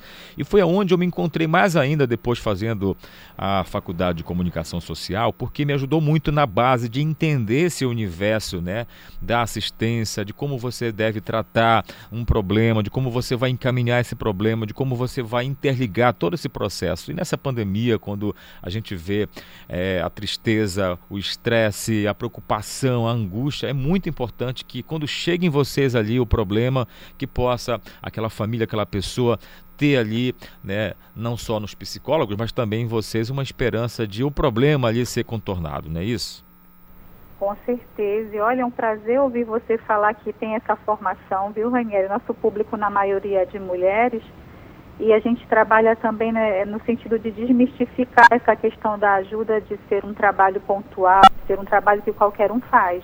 Nós precisamos ter né, um subsídio teórico-metodológico, nós atuamos de acordo com um projeto ético-político que vai encaminhar esses atendimentos. E quando a, o usuário ele chega para o serviço social, ele chega como se nós fôssemos assim a última porta que se abriu. A luz no fim né? do túnel, né? Então a responsabilidade é muito grande de você dar respostas para esse usuário e ter que conseguir entender, né, e, e esclarecer que o, as suas dificuldades elas são muito significativas. É a particularidade de cada grupo social, é a particularidade de pessoas que vivem com o mínimo social, principalmente hoje. Né? Então, é, no sentido da, na, no cenário da educação, essa semana nós realizamos desde segunda-feira um evento que é nossa semana acadêmica na faculdade em que eu trabalho, que tem como tema resistir para existir. E nós trouxemos a, a apresentação de vários profissionais em várias áreas de atuação, em CRAS, em faculdades, né, no terceiro setor, falando da pessoa com deficiência. E também amanhã nós encerraremos a nossa semana com um evento no EMOPA, com a campanha de doação de sangue, porque o banco ele está ainda em baixa. E foi muito, uma chamada muito grande, né, um pedido de socorro do EMOPA para a gente continuar movimentando a população a fazer a doação de sangue. E amanhã os nossos alunos estarão com essa campanha, eu queria já deixar aqui o convite, né, para todos que puderem é, também prestigiar com essa campanha, porque a, a vida hoje é o bem mais precioso que nós temos. Tá certo, Michele. Eu quero parabenizar mais uma vez você em nome de toda a categoria, é, desejar boa sorte, dias melhores e muito obrigado por você ter esperado a gente, a gente conseguir fazer esse contato novamente com você, tá bom? Sucesso para vocês aí e tudo de bom. Muito obrigada, Ranieri. Ficamos à disposição para outros momentos também. Tá bom, obrigado. Falamos então com a Michele Lima de Souza. Hoje, mais uma vez, para você entender aí, é o dia 15 de maio, se comemora então o dia do assistente social ou da assistente social. 9 horas 15 minutos e a gente continua né, com outros assuntos, bate-papo. Agora nós vamos falar de um projeto muito legal que é o programa Terra da Gente O nosso querido Lélio Costa da Silva está com a gente, ele que é presidente do CODEM. Lélio, muito bom dia para você, tudo bem, companheiro? Bom dia, Ranieri, bom dia aos ouvintes e telespectadores da Conexão Cultura. Eu sou Lélio Costa, estou como presidente da CODEM. A CODEM é a Companhia de Desenvolvimento das Áreas Metropolitanas de Belém, um órgão da Prefeitura, é, e aí eu estou compondo o governo do nosso prefeito Edmilson Rodrigues, desenvolvendo as ações de regularização fundiária na cidade de Belém, entre outras coisas. Lélio Costa, aqui fala Isidoro Calixto. Tudo bem? Tudo bem, Isidoro. Santa Paz. Queria que você falasse para a gente da, do, do, do, do, programa Terra da Gente, porque a iniciativa, como é, tem né, já foi divulgado, todo mundo conhece através da prefeitura, que por meio da companhia que você é capitania, que você é o presidente, em parceria com o governo do estado, né, dá esse título né, de propriedade das casas dos moradores de Belém na, de forma gratuita. Né? Eu queria que você explicasse para a gente como é que funciona esse programa. Olha, primeiro, assim, nós precisamos compreender a regularização fundiária como uma atividade fundamental para não só garantir a qualidade de vida, mas para buscar uh, ajudar no desenvolvimento do município. Porque Belém hoje tem pra, aproximadamente 60% do seu território é, irregular do ponto de vista fundiário. E é extremamente fundamental que a prefeitura auxilie na regularização fundiária. E os novos instrumentos e ferramentas produzidos em 2017 e 2018 com a Lei 13465 de 2017 e o Decreto-Lei 9310 de 2018 possibilitam nós buscarmos construir este programa ousado. E o prefeito Edmilson Rodrigues, ele fez esse compromisso com a população de Belém, que se vencesse as eleições, certamente implementaria um grande pro programa de regularização fundiária em Belém. E nos convidou a esse desafio. E nesses quatro meses e meio de gestão, a CODEM, através do nosso prefeito Edmilson Rodrigues, em parceria com o governo do Estado, oferta o programa Terra da Gente, que é um programa que visa garantir a regularização fundiária, que na prática é garantir o título de propriedade a todos os moradores de Belém que não possuem esse título de propriedade, em que ganhem até cinco salários mínimos e estejam em áreas públicas, são possíveis, ou particulares, ou são possíveis alcançar o título de propriedade através do programa Terra da Gente. É, Lélio, eu queria que você explicasse para a gente, porque ficava há um tempo passado uma dúvida muito grande com relação às pessoas que estão nessa situação que você acaba de narrar para a gente, né? Sem o título é, de, de, propriedade. E aqui a gente está falando do título definitivo, que é quando a pessoa se sente realmente é, dono do, da, da, propriedade, se sente realmente proprietário. Mas aí tem aquelas áreas chamadas de marinha, aquelas pessoas que estão ali morando na beira do canal, na beira de alguns riachos, porque você sabe que a nossa região é muito irrigada. Eu queria saber se essas pessoas nessas áreas também estão englobadas nesse mesmo programa. Também, olha só. A Lei 13465 de 2017, regulamentada pelo Decreto-Lei 9310 de 2018, ela diz o seguinte: são passíveis de regularização fundiária as pessoas que estão morando, exercendo o seu direito, seu papel fundamental, a partir de 2016. Anterior a 2016, elas possuem, dezembro de 2016, elas possuem esse direito legítimo ao exercício da regularização fundiária. Independente se a área do município, se a área do Estado, se a área da União, se a área particular. Todas elas poderão ser enquadradas desde que preenchidos esses requisitos de tempo e de, e de renda, que é até cinco salários mínimos. Esse título será gratuito, desde que a pessoa não tenha ainda é, nenhum registro em seu nome, tá? seja na zona urbana ou na, ou na zona rural. Então, só para a gente deixar isso bem claro, independente se você mora numa área dita federal, de uma área dita municipal, de uma área dita estadual ou numa área particular, quem é que vai fazer essa análise? Lá na CODEM nós temos toda, toda essa estrutura de registro. Nós podemos auxiliar nessas dúvidas. Então, a prefeitura trabalhará naquilo que está em seu nome. E eu digo um, um, com muita, com muita afirmação. É, a primeira légua patrimonial e a segunda légua patrimonial do município de Belém estão registradas em nome da CODEM, salvo títulos de propriedade que foram dados a terceiros, títulos legítimos, uma vez confirmado no cartório de registro de imóveis.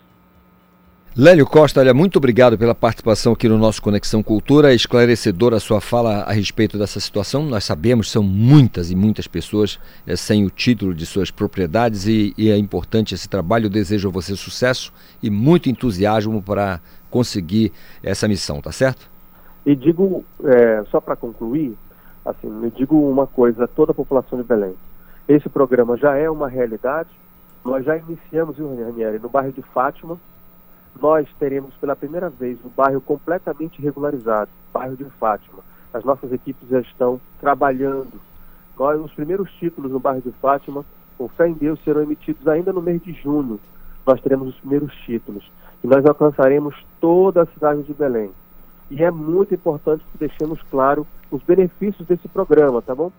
Esses benefícios são importantíssimos. Em primeiro lugar, o imóvel regularizado é um imóvel valorizado tecnicamente, um imóvel com registro em cartório, que é, o, que é o título de propriedade emitido pela CODEM, é um imóvel que tem de ter 60% do seu valor a mais do que um imóvel sem título. Com esse título de propriedade ofertado pela CODEM ao, ao, às famílias, essa pessoa pode chegar junto ao banco e obter uma operação de crédito para melhorar a sua condição de casa. Se quiser abrir mais um quarto, melhorar sua cozinha, melhorar sua sala, o banco aceita esse documento para fins de financiamento. Se a pessoa estiver querendo abrir um pequeno comércio, seja um salão de beleza, seja uma oficina, seja uma pequeno, um pequeno comércio, ela vai poder dar esse, esse título é, dessa casa como garantia para obtenção de crédito para fazer um negócio. Ou seja, é qualidade de vida. Legal. É um, a regularização fundiária é fundamental para quem pensa em melhorar a sua condição e a cidade se desenvolver. Às vezes os empreendedores não conseguem se colocar no município porque não tem uma área regularizada porque as áreas ficam nessa fragilidade fundiária. Hoje não, com esse programa é possível nós pensarmos em garantir sim as famílias de baixa renda, os trabalhadores têm acesso ao título de propriedade garantido e registrado em cartório de forma gratuita, mas também aqueles que querem empreender, aqueles que querem gerar emprego e renda, pode ter certeza. Valeu. Terão espaço, tá? Desde que, desde que respeitado, né? as ex do município terão espaço para empreender e empreender num território do ponto de vista fundiário seguro. Obrigado, Lélio. Obrigado pelas informações, tá bom, amigão? Sucesso aí. Muito obrigado pela sua entrevista aqui. Lélio Costa da Silva, presidente da CODEM, falando com a gente aqui no nosso Conexão. 9 horas e 22 obrigado, minutos. Muito obrigado e a CODEM fica à disposição de todos vocês e do povo de Belém.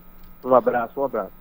Valeu, muito obrigado aí de coração aí mais uma vez ao nosso querido Lélio Costa da Silva, 923 agora e vamos falar de cinema, né? Aquele papo especial sempre às sextas-feiras com o nosso querido Marco Antônio Moreira. Marco Antônio, muito bom dia para você, tudo bem, companheiro? Bom dia, bom dia a todos. Vacina já, saúde para todos, é o que desejamos com muito cinema de preferência. É isso. Vamos lá, Marco Antônio, sexta-feira chegando e aí a gente já começa a pensar naquele programa mesmo legal de um bom filme, seja no cinema, né?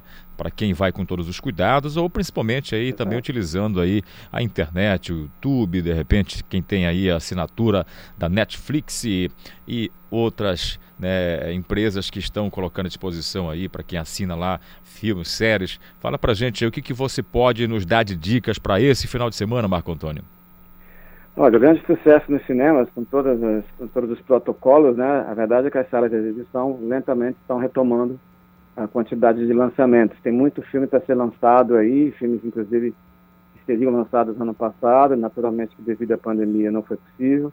Então alguns filmes estão começando a chegar, então a tendência a melhoria né, da pandemia, da, da vacinação, enfim, a tendência é que mais lançamentos comecem a acontecer. Por enquanto, nós temos um grande sucesso ainda nos cinemas, que é o Godzilla vs Kong, que é um filme de ação que está agradando muita gente, né? Que é fã do Godzilla, fã do King Kong. É um filme que tem assim pouco diálogo e muita ação. E está sendo assim a, é, é, é a aposta do, nesse momento tão difícil do mercado de exibição são esses chamados blockbusters, porque realmente a grande maioria das salas de cinema tiveram muitos problemas. Você tem uma ideia, é, nos Estados Unidos algumas cadeias de, de cinema fecharam devido à pandemia.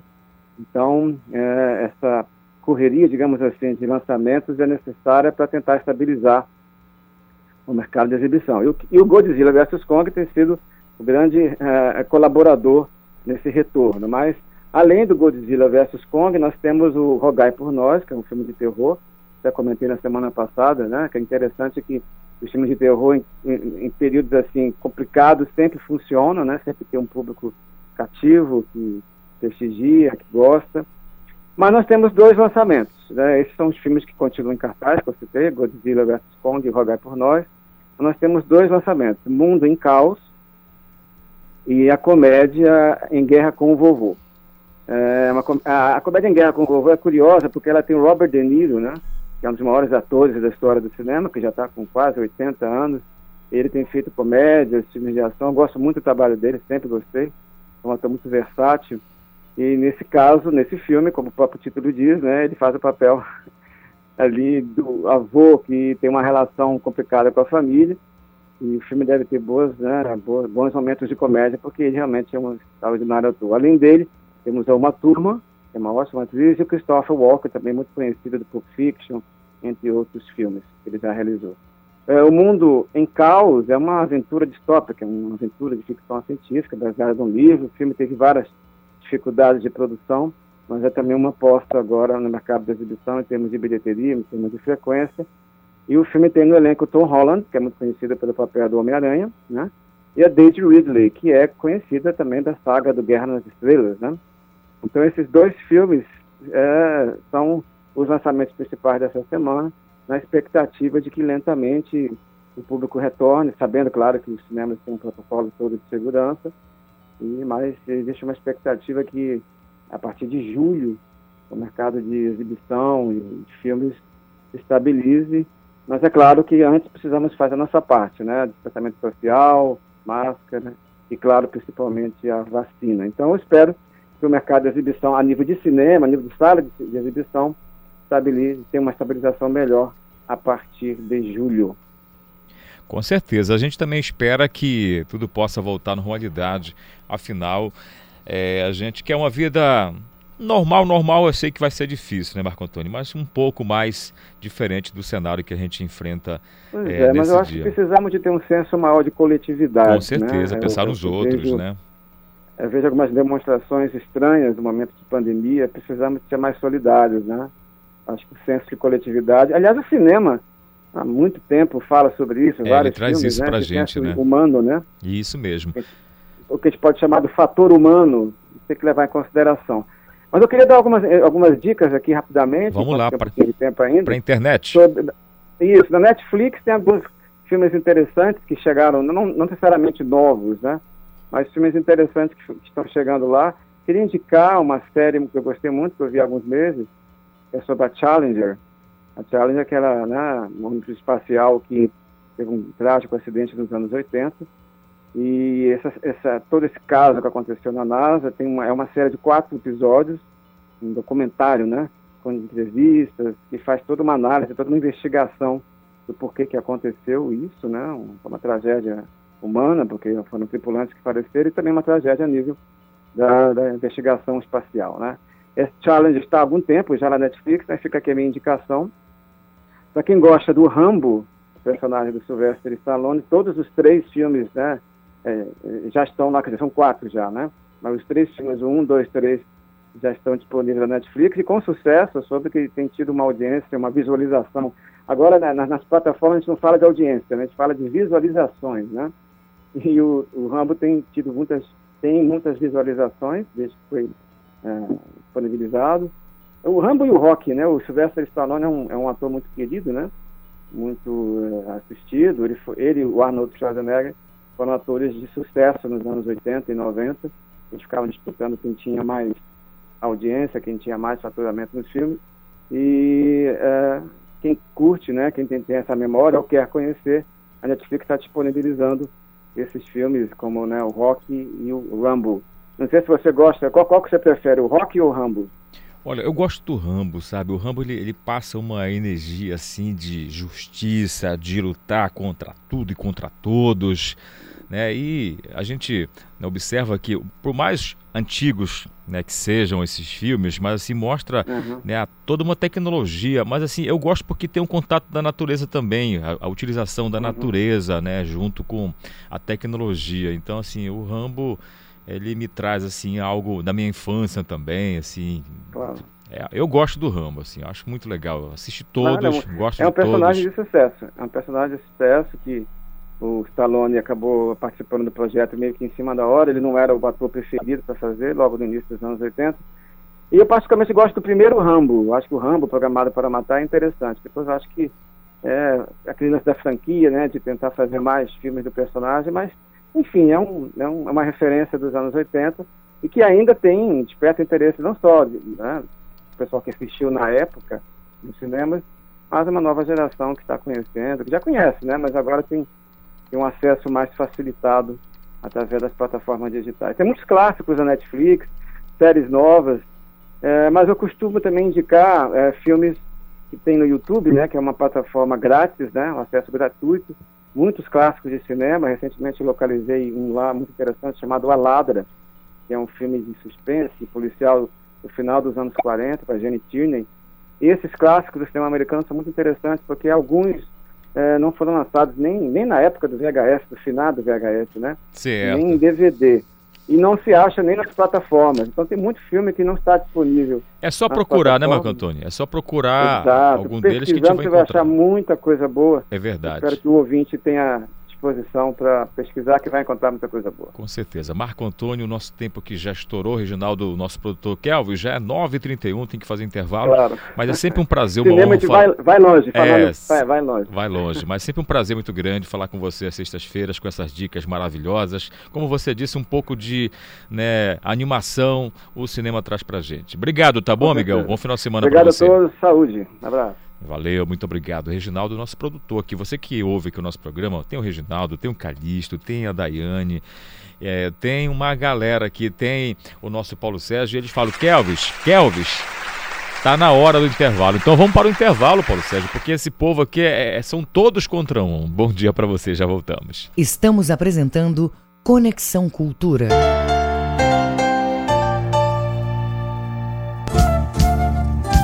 ZYD 233, 93,7 MHz. Rádio Cultura FM, uma emissora da Rede Cultura de Comunicação. Fundação Paraense de Rádio Difusão, Rua dos Pariquis, 3318. Base operacional, Avenida Almirante Barroso, 735, Belém, Pará, Amazônia, Brasil. Do Samba, a Confraria dos Bambas, sábado ao meio-dia.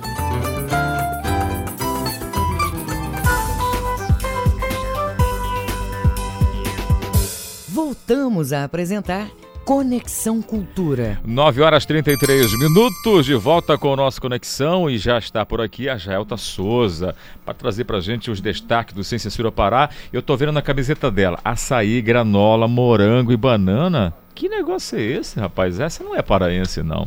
Bom dia, Jaelta, tudo bem? Bom dia, Kelvis, mas você leu errado, viu? Porque tá todas essas palavras que você falou estão riscadas e Ah, do tá, lado é está verdade. escrito açaí, farinha de tapioca, do jeito que um bom paraense gosta, viu? Amém, graças a Deus. Vamos lá, o que que hoje os nossos amigos e amigas que curtem aí o Sem Censura vão ficar ligado os conteúdos pra gente, doutora Jaelta Souza. Hoje o programa está bem interessante, viu, Kelvis? A gente começa falando daquele movimento que está acontecendo no país, né? Recorde de votação, fã-clube apaixonado, uma verdadeira multidão de seguidores nas redes sociais e aquelas discussões acaloradas entre os telespectadores. Tudo por conta de reality shows, né? A gente sabe que isso cresceu muito agora durante a pandemia, já está há algum tempo no Brasil, mas dessa vez está mais acalorada a discussão. E para falar sobre esse fenômeno, nós vamos conversar com o neurocientista Fabiano de Abreu, que vai explicar para a gente por que, que as pessoas se envolvem de forma tão intensa assim. Nós também temos um assunto muito importante. Não sei se a maioria dos nossos ouvintes já fez a sua declaração de imposto de renda, mas a gente sabe que poucos escapam Tá na reta do final leão. já, né? Exatamente. Pouquíssimos escapam do leão, né? Aquele mascote criado na campanha publicitária aí pela Receita Federal em 1970. E ele tem a boca grande. A boca grande e morde rápido, viu, Kelvis? então, para que as pessoas consigam escapar dele, a gente vai trazer orientação, né? Tem gente que tem dúvidas básicas quanto a isso. E quem vai conversar com a gente hoje é a Luísa Maria Rodrigues Pinto, da Delegacia da Receita Federal aqui em Belém. Né, ela vai orientar, ela é supervisora regional do imposto de renda da pessoa física. Então, as pessoas podem mandar suas dúvidas que a gente vai estar respondendo no ar, com certeza, para que todo mundo escape da mordida do leão. E a gente também fala sobre a Fábrica Esperança, que é uma organização social sem fins lucrativos que promove a reinserção social de egressos do sistema penitenciário e de pessoas que estejam cumprindo pena privativa de liberdade no regime aberto.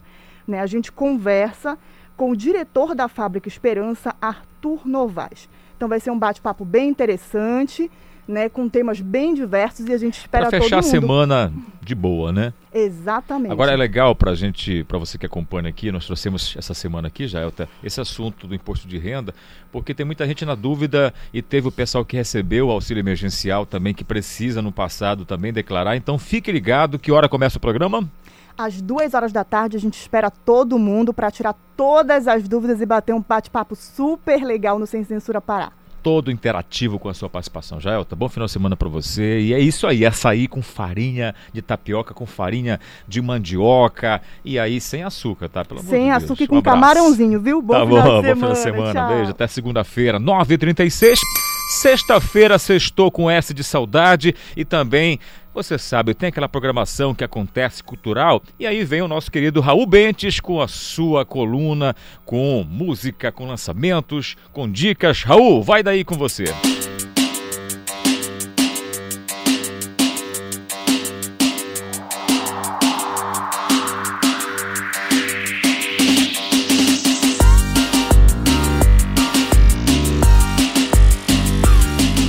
Fala galera da Rádio Cultura! Mais uma sexta-feira chegou e a gente está aqui para falar de música, arte e cultura pop. Aumenta o som e desacostume-se.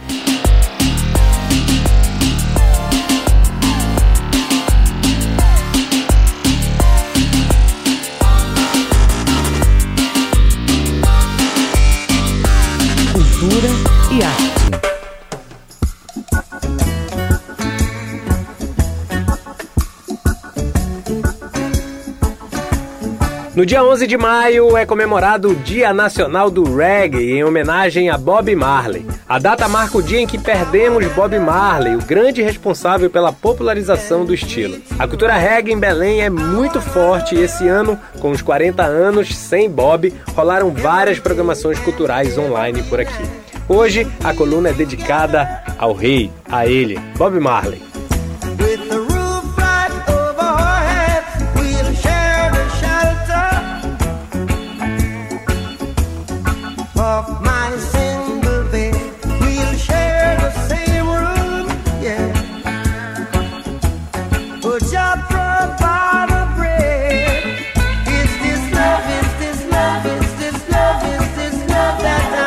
Você está na cultura.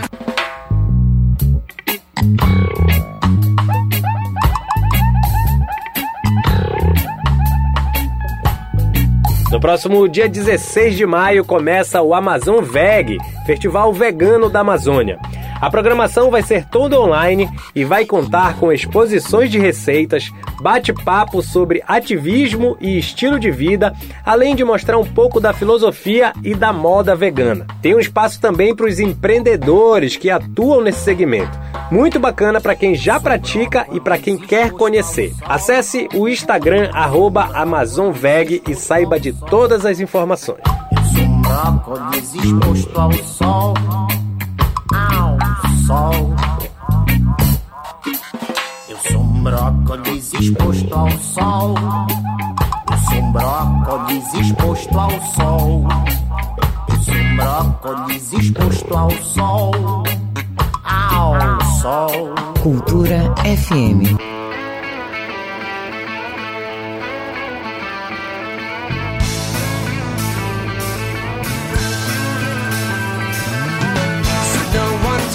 Bora falar de cultura pop?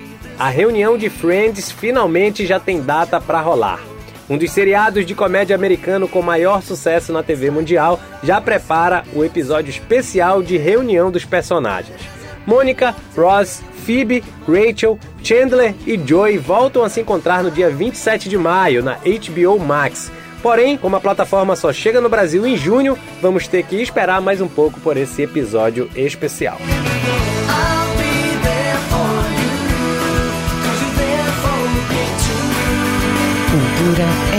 Hoje vai ter fritação, de pé no salão, derrame de gelada na goela.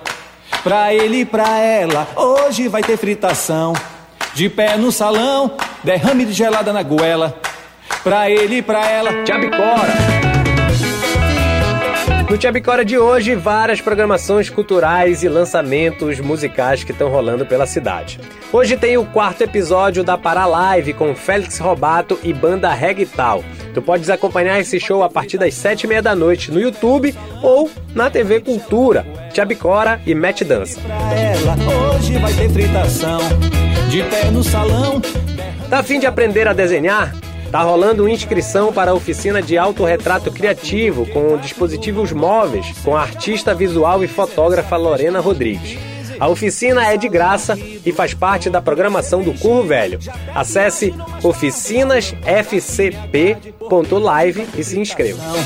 De pé no salão, derrame de gelada na goela. Pra ele e pra ela. Linda, te amo demais eu tô desesperado, querendo te ver. Vem, linda. Quem estreou música nova ontem foi o supergrupo Os Amantes, que conta com Arthur Cunz e Léo Sherman da banda Estrobo e o astro pop paraense Jalu. Linda tá disponível em todas as plataformas digitais e o clipe tá no YouTube.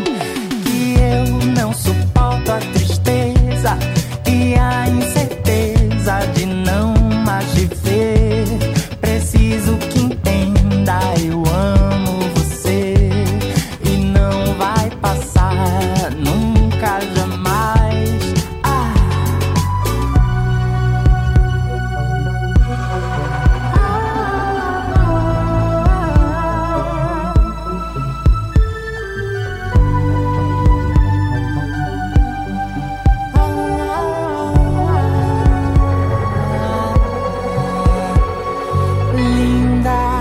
Você está na cultura.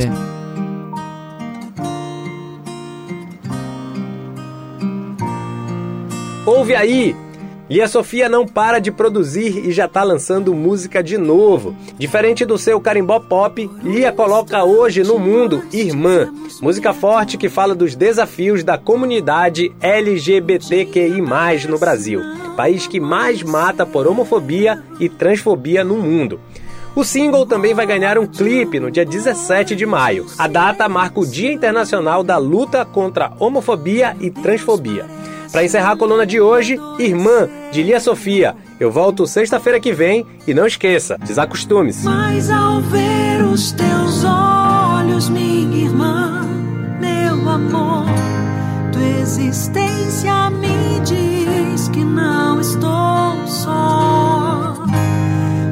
Ao ver os teus olhos, minha irmã, meu amor, tua existência me diz que posso ser quem eu sou.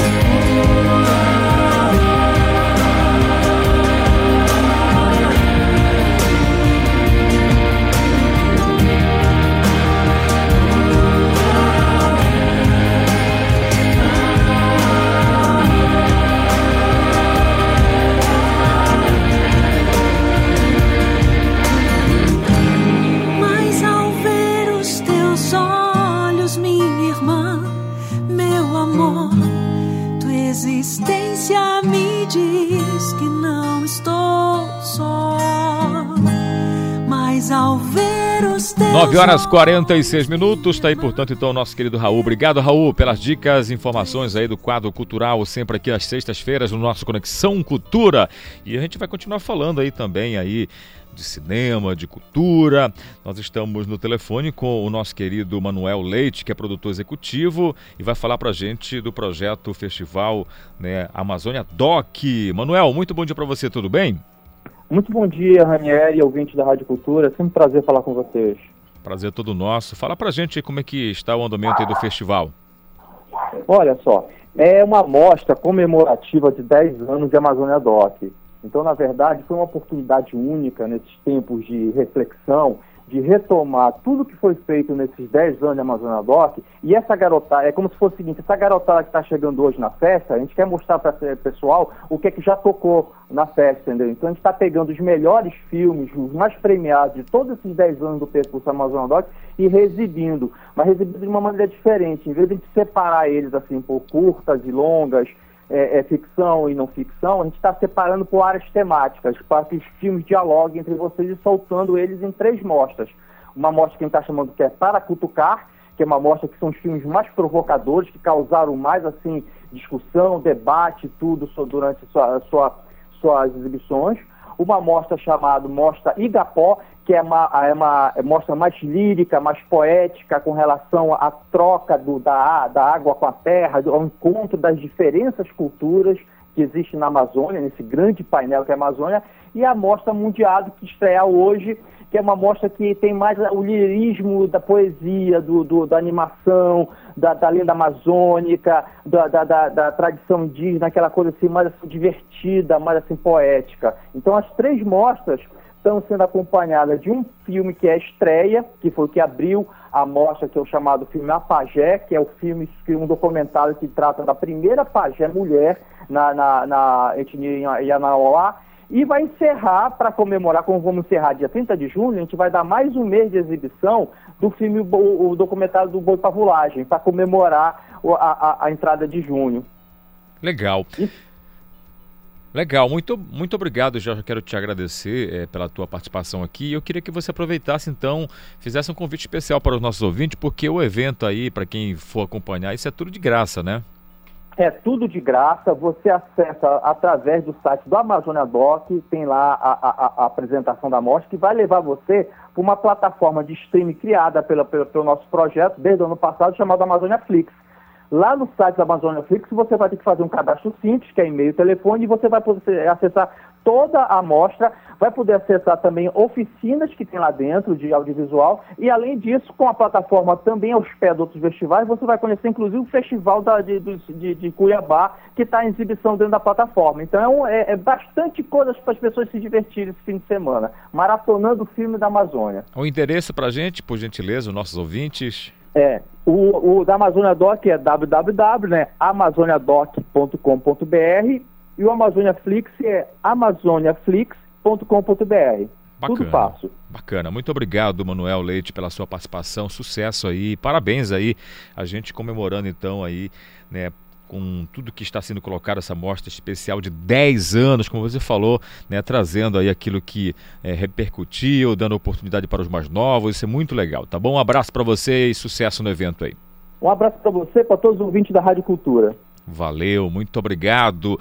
E a gente vai falar de esporte agora amador com o nosso querido Manuel Alves. Manuel, um abraço para você. A Federação de Futsal do Pará vai para mais uma maratona de jogos neste final de semana, obedecendo a programação traçada para fechar o calendário de 2020 das categorias de base. Com isso, vai realizar mais 12 jogos neste sábado serão quatro na categoria sub-11, quatro na categoria sub-12 e quatro na categoria sub-14, nos ginásios Miranda Sobrinho, Moura Carvalho, Serra Freire e ginásio das MAC. Além desses 12 jogos, a FEFUSPA ainda vai realizar as finais de quatro categorias neste final de semana. Neste sábado, as finais do Sub-17 e Sub-20 e no domingo, os jogos do Sub-13 e do Sub-15. Manuel Alves para o Conexão Cultura. Esporte no Conexão Cultura.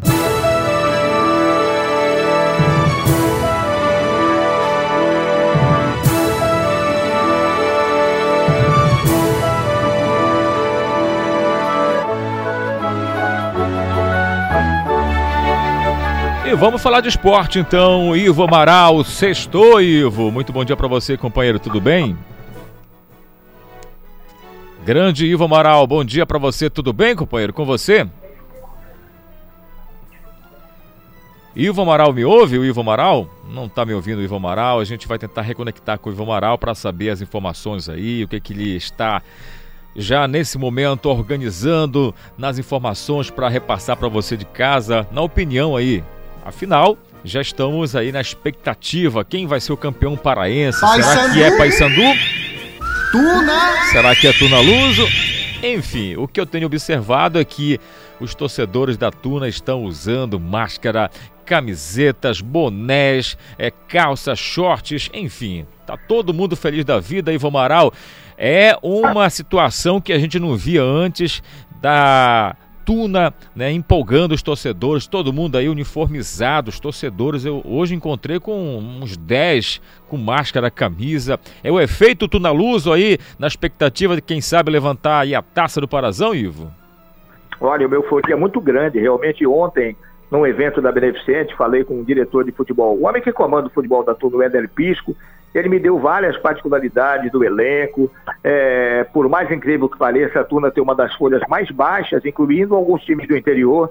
O futebol da Tuna está custando 120 mil reais. Revelou uma série de jogadores que brilharam na competição, surpreenderam a todos nós, não apenas pelo talento individual, mas pelo futebol coletivo. E uma perda já está certa, né? O Paysandu já acertou com o zagueiro Dedé, que no meu modo de ver o melhor zagueiro do campeonato, e que pertence ao Santos de Macapá, também prestado à Tuna. Dedé já vai ser bicolor nessa campanha e a Tuna, é, além, assim que terminar o campeonato, né, vice ou campeã, vai se preparar porque vai ter um longo tempo sem qualquer atividade oficial. Pois é, vamos falar então dessa final, da expectativa, porque parece que o Paysandu está pedindo público presente. Como é que está essa situação? Como é que você analisa esse pedido do Paysandu? Olha, esse pedido do Paysandu de 3 mil torcedores no estádio, o estádio da Tuna oficialmente cabe 5 mil, só tem uma grande arquibancada, né? eu acho que não vai ser atendido pela federação, mas pedir não custa nada, né? Pedir você pede tudo. De repente pode vir uma resposta é positiva. É, o Paysandu é, está entrando na decisão com um time que ainda não conseguiu se acertar inteiramente. Eu estou falando isso há muito tempo, né? Apesar da defesa ser menos vazada no campeonato, também falta foi ajustar a equipe, algumas né? oportunidades. Falta é? ajustar a equipe, com certeza. Ivo, e do outro pois lado é, do o atacante Barroso? Nicolas, que é o herói do time, há oito jogos não marca, até perdeu um pênalti, que seria o decisivo, mas depois cobrou e acertou um. De qualquer maneira, o Paysandu precisa se organizar melhor, vai ter um forte adversário pela frente, sobretudo definir qual é o melhor campo que o técnico põe em campo, não é? A gente vê uma indecisão de jogo para jogo, isso não ajuda em nada o futebol coletivo do Paysandu. É verdade. Do outro lado, rapidamente, para a gente atravessar o Mirante Barroso, resta para o Clube do Remo amanhã decidir aí o terceiro lugar com o Castanhal e pelo menos trazer aí um pouco mais de conforto aos torcedores, é isso? Olha, teoricamente não valeria nada o ser terceiro lugar no Campeonato Paraense. Não fosse um fundamento importante. O ganhador e o terceiro colocado também vai ter vaga na Copa do Brasil. Essa grande motivação do Remo, que é um time mais forte que o Castanhal, apesar da gente respeitar o Castanhal sem dúvida alguma, mas passou a ser um jogo de extrema importância. O Remo tem que jogar, voltar aos seus melhores dias e não apresentar aquele futebol que exibiu contra a Tuna. Com certeza. Ivo Amaral, muito obrigado pela sua participação. Vamos aguardar então né, os andamentos aí de preparações né, de Paysandu, de Tunaluso e a expectativa é muito grande para a chegada dessa final e também vamos ficar de olho aí nesse jogo de amanhã né, envolvendo o terceiro lugar e quarto lugar do Parazão. Valeu, Ivo. Obrigado pela sua participação. Grande abraço, Kelvis. Até amanhã. Até é isso. Até segunda-feira, na verdade, Ivo Amaral. Deixei direto para nossa redação, 9 horas e 56 minutos. O Marcelo Alencar tem mais informações rapidamente, Marcelo, para gente. Vamos lá. Exatamente, as últimas informações aqui direto da redação. Kelvis, um carro pegou fogo no início da manhã de hoje na esquina da Travessa Lomas Valentinas com a Avenida Almirante Barroso, no bairro do Marco, em Belém. O Corpo de Bombeiros foi acionado para apagar as chamas. O incêndio aconteceu bem ao lado de um posto de combustíveis e assustou quem trabalha, mora e também quem passava pelo local. Não há informações sobre feridos. Nossa equipe de reportagem continua verificando os fatos para trazer novos detalhes do ocorrido. Uma live solidária acontece amanhã e vai reunir artistas paraenses para arrecadar doações para o abrigo Casa do Menino Jesus em Belém. A live está marcada para começar às 5 horas da tarde e será transmitida pelo YouTube. As doações poderão ser feitas através de transferência bancária para o projeto Obras das Filhas do Amor em Cristo. Segundo a coordenação, o abrigo vem passando por sérias dificuldades estruturais causadas pelas fortes chuvas em Belém e precisam melhorar as instalações internas para atender as crianças alocadas na casa. A Casa do Menino Jesus fica localizada na Travessa Caldeira Castelo Branco, número 1403, no bairro de São Brás. Os contatos são 3259-0525, 3259-5729. E não esqueçam a live solidária dos artistas paraenses para ajudar a Casa do Menino Jesus acontece amanhã às 5 horas da tarde pelo YouTube. Marcelo Alencar, diretor da redação do Rádio Jornalismo, para o Conexão Cultura. Segue com vocês, Kelvis Ranieri. Valeu, Marcelo Alencar. Já vou direto com o nosso colega Isidoro Calixto. Calixto, aquela ambulância que foi roubada, a polícia fez uma força-tarefa no Marajó e foi encontrada, não é isso? Graças, graças a Deus, Kelvis. Menos de 15 dias né, do assalto, né, do roubo ocorrido lá em Portel, na região do arquipélago do Marajó onde a ambulância Maria Velha, do Serviço Móvel de Urgência e Emergência, o SAMU, ela foi roubada e a polícia fez então uma força-tarefa, evitou todos os esforços, recuperaram a embarcação, o motor que estava fundiado, né, a embarcação e depois o motor e já devolveu então para a prefeitura para seguir com os trabalhos tão importantes que essa ambulância desenvolve lá na região.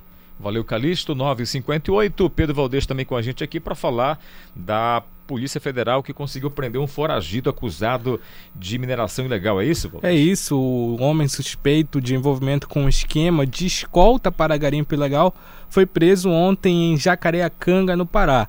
A ação, segundo os investigadores, providenciava a ação dele, né, providenciava o envio de máquinas e homens para dentro das terras indígenas Munduruku protegidas é, pela lei ambiental. Um helicóptero que pertencia ao investigado também foi apreendido.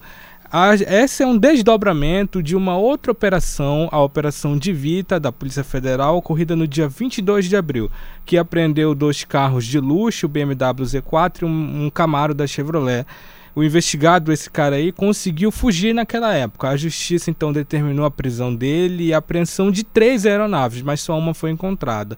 O nome desse investigado não foi divulgado para não é, dificultar as investigações. Segredo de justiça, é né? Mesmo. Mas é isso, né? A gente vê aí helicóptero, um poderio muito grande aí é, desse dinheiro. Legal, né? É verdade. Obrigado, Pedro Valdez. Obrigado. E uma última informação aqui: Detran volta a atender usuários que buscam serviços no órgão. A Joana Mello tem pra gente os detalhes. Após o mês de retomada dos serviços presenciais nos postos, o Departamento de Trânsito do Estado realizou mais de 71 mil atendimentos. Segundo a direção-geral do Detran Pará, esse quantitativo ainda não corresponde ao número de realizados pelo órgão em funcionamento normal, de portas abertas. Entretanto, a restrição do número de atendimentos e a exigência de agendamento prévio são necessários para a segurança tanto dos servidores quanto dos usuários para garantir o cumprimento de todos os protocolos sanitários de combate à Covid-19. Neste sábado, mutirões de exames práticos para tirar a Carteira Nacional de Habilitação, a CNH, vão ser realizados em Belém e no interior do estado. Durante o teste, observa-se que os vidros precisam ficar baixos obrigatoriamente, além de que os carros devam passar por um processo de plastificação de marcha, volante, freio de mão e banco, que são higienizados a cada troca de candidatos. O Detran Pará informa que o agendamento prévio deve ser feito pelos canais de comunicação do órgão, o call center pelo número 154 ou o webchat disponível no site do Detran. Joana Melo para o Conexão. Muito obrigado, Joana. E com essa informação a gente termina o nosso Conexão desta sexta-feira, agradecendo o seu carinho. Se você perdeu o programa, você pode acessar a nossa página no Castbox, acessando a página do Jornalismo Cultura e conferir esses e outros programas que você pode ouvir à vontade em casa, de camarote, no celular, fique à vontade. 10 horas em ponto na Grande Belém. Muito, muito obrigado pela companhia da semana. Que você possa aproveitar aí o seu final de semana com cuidado, com proteção. E na segunda-feira eu te espero 8 da manhã e toda a nossa equipe aqui, os nossos colegas da Rede Cultura de Comunicação. Abraço, tchau, boa sexta-feira. A Cultura FM apresentou Conexão Cultura.